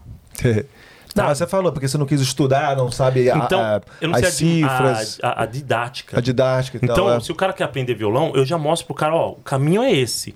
A partir do momento o cara tem que se virar. Então, então eu não sei dar uma teoria. Às vezes a pessoa quer teoria. Não, eu sei pegar um violão E manda e falar bala. assim, ó, que é mais ou menos o que o cara queria fazer comigo lá. Sabe? O cara que meu pai botou pra fora da casa. Sim. Eu, o que que você quer? Você quer tocar o quê? A pessoa fala, ah, eu gosto de Legião Urbana. Então tá, então vamos, vamos ver o Legião Urbana, o que que é. Esse é o caminho. Eu não sei dar aula. Top. Mas, Mas eu vejo sempre aqui no Facebook a galera quer. Sempre procura professor, né? É. Então. Quer dizer, não é que eu não sei dar aula. Eu sei dar aula, mas eu vou direto Ah, ao tá, é de- assunto. ah, ok, eu sei dar assunto. Então, mas eu, eu acho que não vale a pena, porque aí eu cobro da pessoa 50 dólares, sei lá, 60 dólares, ou- e, e, e já foi. E o professor bom, ele segura, uma didáticazinha. ele, ele vai ensinar a pessoa no tempo certo, que às vezes a pessoa pode desistir, Uhum. entendeu? Por isso que eu falo, tem que ser um professor legal. Mas aqui é um lugar legal que dá pra... Quem é músico, tá vem- pensando em vir pra cá e dar aula, Uma maneira de ganhar um é dinheirinho. uma maneira de ganhar dinheiro. Top. Boa. É, e vou lançar aqui a perguntinha do Edu Silva. Ele pergunta aqui, ó. O custo de equipamentos relacionado à música de qualidade é tão baixo quanto nos Estados Unidos ou na Europa? É a mesma pegada. Assim, o, o legal é isso, que aqui você, você quer um uma guitarra, desculpa, uma guitarra fantástica, aqui qualquer coisa, cara, Pra quem é músico ou pra quem qualquer pessoa, cara, pensa assim, você vai vir pra um país que as coisas é justa, tá? Você trabalha um mês e você fala assim, eu quero comprar um iPhone última geração, e não é que é um mês. Trabalhando aqui você consegue. Não é igual no Brasil, que infelizmente é uma outra realidade. consegue, né? Cara, eu não sei. O meu, é- você compra um iPhone, você pode andar com o seu telefone na rua. Você quer uma guitarra que custa no Brasil 10 uma- mil reais. 20 Fender mil reais. americana, é, sei lá. Uma Gibson Les Paul custa 18 mil, 15, 20 mil. Aqui você compra a mesma guitarra por 2 mil dólares. Uhum. Aí eu faço aquela comparação que às vezes, ah, não pode comparar. Comparo. É assim. Imagina uma guitarra de 2 mil reais, que no Brasil custa 18 mil reais. Desculpa, 2 mil dólares, que no Brasil custa 18 mil reais. Pra ser justo, no Brasil deveria custar 2 mil reais. Você tá entendendo o que eu quero dizer? Uhum. Sim, sim, então, sim. É, é- aqui É possível, dá- né? É possível. Você compra instrumentos incríveis, amplificadores ou saxofone, que seja. Você consegue comprar com uma. É, eu lembro lá no Justo. começo a gente tinha essa vontade de ter um Martin, né? É isso. Porra, uma Gibson, e aí, porra, era muito distante. Aqui você chega, vai numa loja de música, você faz as contas, né? Um mês, um, dois mesezinhos, se você É mais um pouco, mas se você economizar e botar aquele dinheiro pro lado, É, você consegue. você Aqui consegue, é real. exatamente. Lá no Brasil talvez leva anos, aqui leva alguns meses. Pois é. E perguntinha do nosso Edu Arrabal, parceria tá sempre com a gente, ó. Ele pergunta: vai ter carnaval em 2023? Sempre, carnaval tem sempre. Tá aí a galera, pô, o Eric da Remix sempre põe um carnaval incrível, o pessoal da Bambu põe um carnaval sim, incrível. E nós temos que organizar uma parada pra esse final de ano Copa do Mundo, hein? Galera que tiver Pois aqui é, tem que se ter eu alguma tiver coisinha. aqui, né? Que talvez aqui em off, não vou falar, mas já falo, talvez eu vou pra casar. Que isso, ele- É, Vai lá, é. Ele vai estar lá vou com, ca- com o canarinho, o canarinho pistola. É, Ele canarinho tá lá pistola, só é, é. a galera lá. É. Porra, top demais, top demais. Mas aí eu quero falar de um evento que você fez. Do, porra, o Marcião fez aquele carnaval na Elizabeth Key. Foi épico. Trouxe, é, foi épico. Foi tipo o carnaval Brasil 100%. Bloco de rua. Pra mim foi o carnaval mais animal no que já barco, teve na aqui na Austrália toda. Como é que, é, como é que era o dia mesmo? O pessoal comprava o ticket, ficava É, no barco. Foi um carnaval incrível. Porque assim, tem, tem um carnaval incrível em Brisbane, que um, o rapaz faz lá, o, o Robson, Carnaval dos Brazucas. Uhum. É incrível o carnaval do cara. É muito bom, ele coloca uma galera. Tanto é que tem também o Nunzio aqui, que faz um carnaval muito legal em Sim. Scarborough, que é lindo, Anfiteatro. no teatro. Mas esse carnaval que eu fiz foi no, no Elizabeth Key, que No é banheiro um, rapidinho. que é um lugar incrível, né? Que é um lugar Sim, é muito incrível. bom. Porra. E a gente fez de uma forma assim, que foi na época eu, o, o Fábio Macarrão, o pessoal da Bambu, é, é, é, a gente organizou esse evento. A gente começava num barco, às 9 horas da manhã, o barco ia até às 5 da tarde, ou 3, 4, 5 da tarde, sei lá. E, e dali o barco já parava onde foi o carnaval, na Elizabeth Key. E a gente ia tocando, fazendo uma batucada até o local, que já tava lotado de gente, que já tava rolando coisa no palco. Aí a gente fazia ali, na Elizabeth Key, das 5 até as 10 da noite. Acabava com uma. parade, bloco, né? Um bloco. A gente pegava tocando aquela batucada que a gente teve mais de 50 pessoas aquele dia lá tocando. A gente tocou na Elizabeth Key inteira.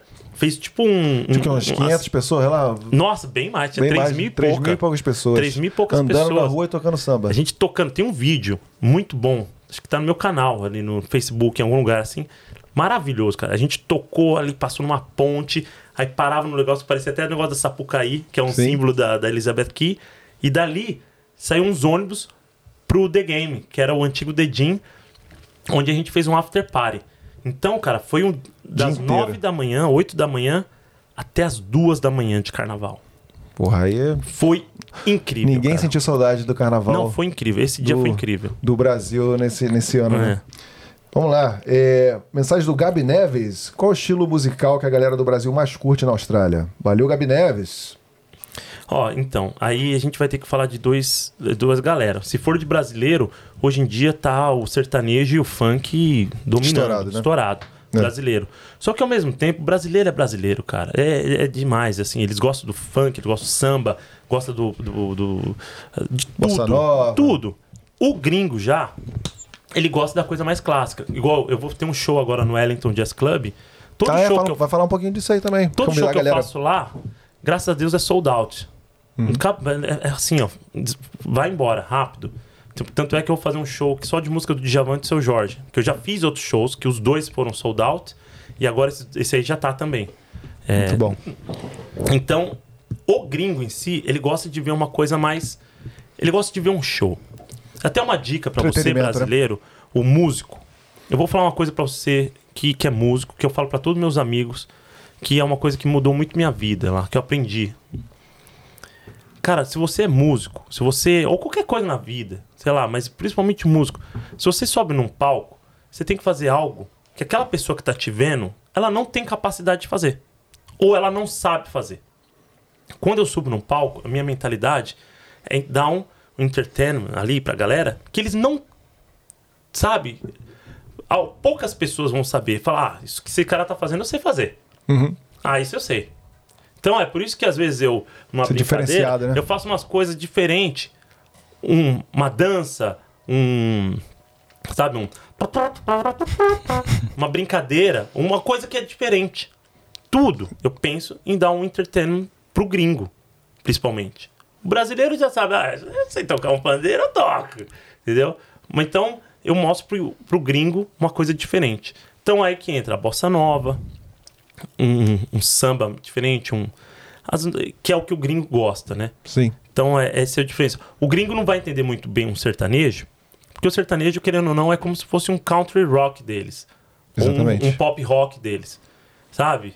Aí o cara fala. É que nem a gente tocando uma música country pro brasileiro que, entendeu? Que ele não vai entender. É, tipo, vai... a gente chegar aqui, ó, fazer um tipo, ó. Country road, take me home to the place that I belong. Aí, pro brasileiro é a mesma isso. coisa. Pro brasileiro é, é- é, tipo, é um sertanejo. Tipo, Sim. nossa, ou sabe? É a mesma coisa. Então, pra eles é, é vice-versa. Mas se você chegar aqui pro brasileiro e já mandar pro gringo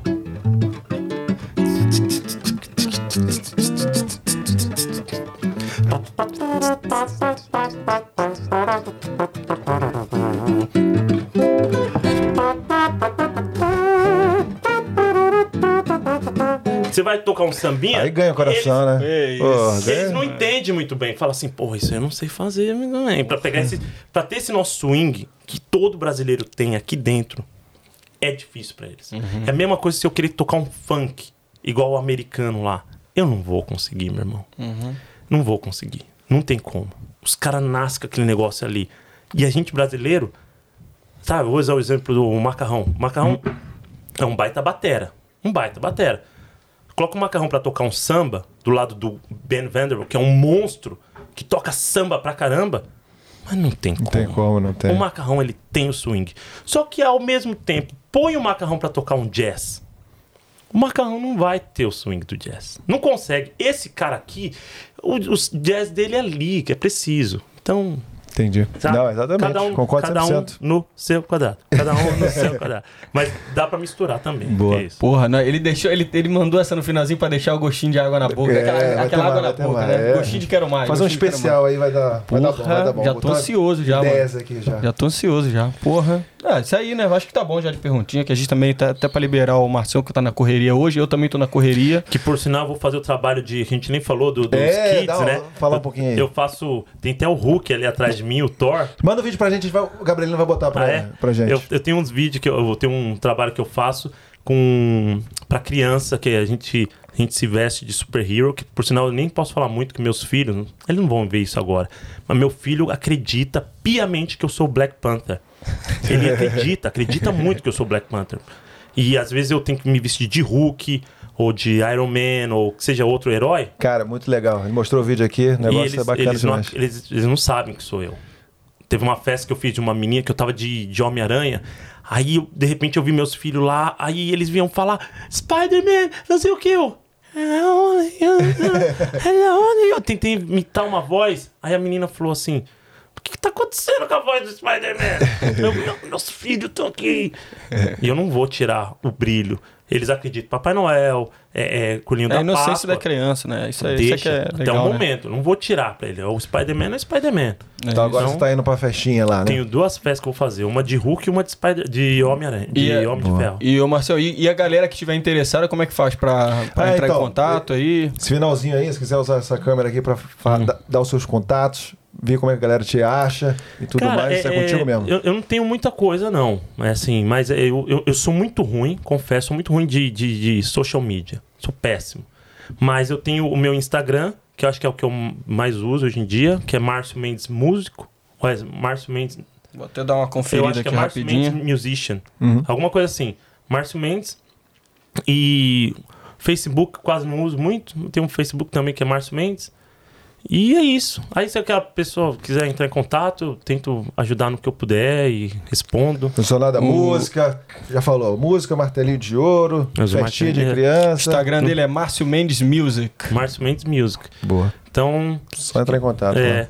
E é isso, pô. Agradecer vocês aí, obrigado pela oportunidade. Porra, valeu, cara. Uma Acho honra que ter agradece, você aqui. Marcelo. Porra, legal E- demais. Porra, muito bom. Até que enfim Desculpa que eu rolou, vim, né? eu vim na pressa. Não, mas falei, aí também tá na correria. Tem muita história que ainda dá pra contar. Ixi, coisas aí que é pra, Dá pra virar Ah, à noite vamos aí. deixar É. já esquematizado, já organizar um, um combo aí, né? Um combozão. Valeu. Com certeza. Valeu Obrigadão, demais, Marcelo. valeu, Marcião, valeu Obrigado. demais aí pela E- presença. E, e a passar uma outra coisa para brasileirada, pessoal, é, vamos, pra- principalmente para os brasileiros, assim, vamos, como que fala o suporte? É, Apoiar, apoia. apoiar. Vamos apoiar o, quem é um músico, quem, as empresas, tipo, as empresas como, tipo a West One, entendeu? É, pessoas que apoiam, igual a West One tá apoiando vocês, pô, vamos apoiar back, né? Vamos, vamos voltar. Porque, Sim.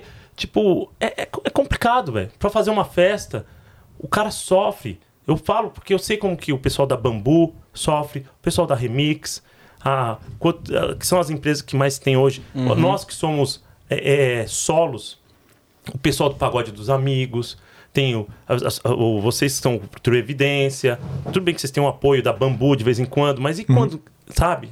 Eu. Tem, tem uma galera que quer fazer evento. Apoia o máximo que puder. Ajuda, porque. É, sabe? Aquela história de. E não é só isso de música, não.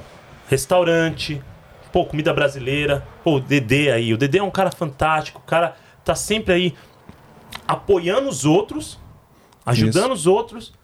Cara, não tem nada. O brasileiro tem esse, um pouquinho, tem um pouquinho daquela história de tipo, ah, não.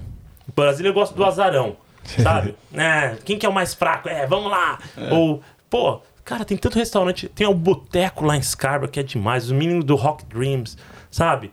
Tem o, o, o, o, Dedê com esse projeto novo dele lá em Subiaco. Pô, é a comunidade, né, porra? Exato. Tem, tem o pessoal, o, o Brazilian Barbecue, que uhum. o Dedê também participou, fez o que fez, né? participou e fez, botou onde colocou com o Fernandinho lá. E, e pessoal do Churras. Brasa Churros. Bra... Brasa Churros, a própria Alice. Rio 40. Rio 40. Tem tudo. A tem Rio uma né? De Rio, Rio Jim. Rio Jim. Sabe? Toda essa galera que eu nem falei. Tem o próprio pessoal da, da, do cabeleireiro, Unique. Sim. Cara, vamos apoiar o máximo que puder e ajudar e passar pro gringo. Se você acha que é bom, apoia, por favor. É apoia. Porque eu, tipo assim, por sinal, ó, semana que vem até vai ter show lá no Wellington Jazz Club. A gente toca. A própria a Juliana Ares tem um show maravilhoso semana que vem da Elis Regina, é outra que você tem que trazer aqui. Sim. Entendeu? Ela levanta a bandeira. Então, quem levanta a bandeira brasileiro, por favor, quem não divide, não multiplica. Mestre Peixe me ensinou isso uma vez, e isso ficou na minha cabeça. Quem não divide, não multiplica. Então, mesmo uhum. jeito que, vocês estão me trazendo aqui, pô, obrigado. Se vocês precisarem de alguma coisa de mim, vice-versa, entendeu? Top demais. Você é o cara, porra. Valeu isso? pela presença, porra. Ei, pegando o gancho nisso aí que o Marcel falou, também tem um projeto super top aqui, né? De ajudar a galera no Brasil, os mais necessitados, que é o Simples Assim também. Sim, nossa. Então Simples é assim. legal também, Pô, galera. A, a Julia, a Grazi, o Jeff, Bianca, eles estão num projeto incrível, cara. Fizeram uma festa maravilhosa, arrecadaram sei lá, quase, quase 14 mil reais, cara. Eles vão fazer um evento também agora. Ó, falar rapidinho pra vocês lembrar. Vai ter aí, dia 14 ou 15, a Juliana Ares no Ellington Jazz Club fazendo um show da Elis Regina. Elis Regina. Foda. Eu vou estar com o Thiago no dia 27 de maio fazendo um projeto, fazendo um show do Javan Seu Jorge no Wellington. Vou fazer um outro aí que, ó, meio que surpresa. Vou fazer Ed Mota e Timaya. Vou fazer Timaya e Ed Mota. Isso. Porra. Vou fazer um projeto só de Legião Urbana, que o Marcelão ficou de fazer, não vai fazer mais, porque eu ia fazer, aí ele falou: não, eu vou fazer, não vai fazer, então eu vou fazer o, o Legião Urbana. Dia 4 de junho, o, o, o Nat Roots, com o Pedrão e o Rafa, o pessoal que vai ser maravilhoso. E, e o pessoal do. Eu esqueci do dia do Juli, que é o projeto, o Rapa Project, do Juli. Então, pessoal, vai ser fantástico. Quem puder, desculpa até, brasileirada, não deixa pra última hora para comprar o, o, o, ticket. Sabe por quê? Toda vez. Igual, o, a minha festa já tá sold out. Mas chega no dia, enche a nossa mensagem assim. Ô! Dá graça. Como você tá, irmão? Ou oh, esqueci de comprar. Não, não é pedindo. A galera quer comprar. Ah. Só que acabou. Não tem como, tem um limite. Aí te deixa numa situação. Deixa numa situação, Porra. sabe, complicada. Então, pra você de coração. Eu sei que é legal, é uma coisa do brasileiro deixar pra última hora, porque a gente uhum. não sabe o que vai acontecer. A gente não sabe o que vai acontecer, né? Amanhã, pô, não sei, vai que pinta alguma coisa. Compra o ingresso. Se você não for, põe para vender. Uhum. Porque a galera vai, vai querer. Vai vender. Entendeu? Então, vamos apoiar a galera aí. Um recado humildemente falando, agradecendo, Por isso obrigado. que esse cara é, é, tão querido né, na comunidade, porque o cara ainda, porra, faz questão de falar o nome da galera, pedir pra galera apoiar e tudo mais. E isso aí que você falou é verdade. Há um tempinho atrás eu deixei pra última hora para comprar um, o, o, o ingresso, pro, ingresso. pro pagode, né? Pra um pagode que teve no Wellington Jazz. Chegou na hora lá que eu fui comprar, no mesmo dia. Acabou. Falei, caraca, os caras, mano. Tá, tá assim hoje em Já dia. É, pô, faz logo, resolve logo, que aí você, já, você começa a se planejar, se programa e tal, e dá tudo certo. Exato. É isso. aí. E valeu, obrigado Marcelo. aí. Porra, obrigado. Obrigado aí, Tamo Marcelo. junto, valeu, Tamo meu junto. querido. Magic Gabs. o cara que tá por trás das. É o, esse é o brabo. É. Leandrão também, nosso parceiro das artes lá no Brasa também. Porra, pedi Leandrão, mais uma vez pra galera. sinal. Muito O bonito. moleque é brabo. Pedir pra galera mais uma vez aí, ó, que chegou até aqui, dá um- uma, deixa um like nesse vídeo aí, se inscreve no nosso canal aí, dá essa força. Lá no nosso Instagram também, a gente tá fazendo um trampo bem legal lá. Porra, alcançamos bastante gente, né? 120. 120 mil pessoas alcançamos nos últimos, no último mês, né? Nos últimos 30 dias. Então, porra, Tamo junto. Valeu, cara. Follow- Parabéns aí. Dá, dá uma seguida na gente lá, né? Dá uma É, moral aí, dá moral. fortalece, porque, porra, é, nossos, boa. patrocinadores estão aqui com a gente. E, porra, como a gente falou antes aqui com o Marcelo, quem vê close não vê corre, né? Como diria a E nossa vamos amiga André. torcer porque a gente tenha pelo menos 10 visualiza visualiza visi- visualizações Isso nesse aqui, vídeo isso aí. aqui vai bombar demais. Valeu, meus Valeu. Cara, gente, Valeu, obrigado gente. coração, Tamo junto, tá? Marcião. Obrigado. Vamos no tchauzinho aqui com a gente, então? Então vamos lá. Tchau!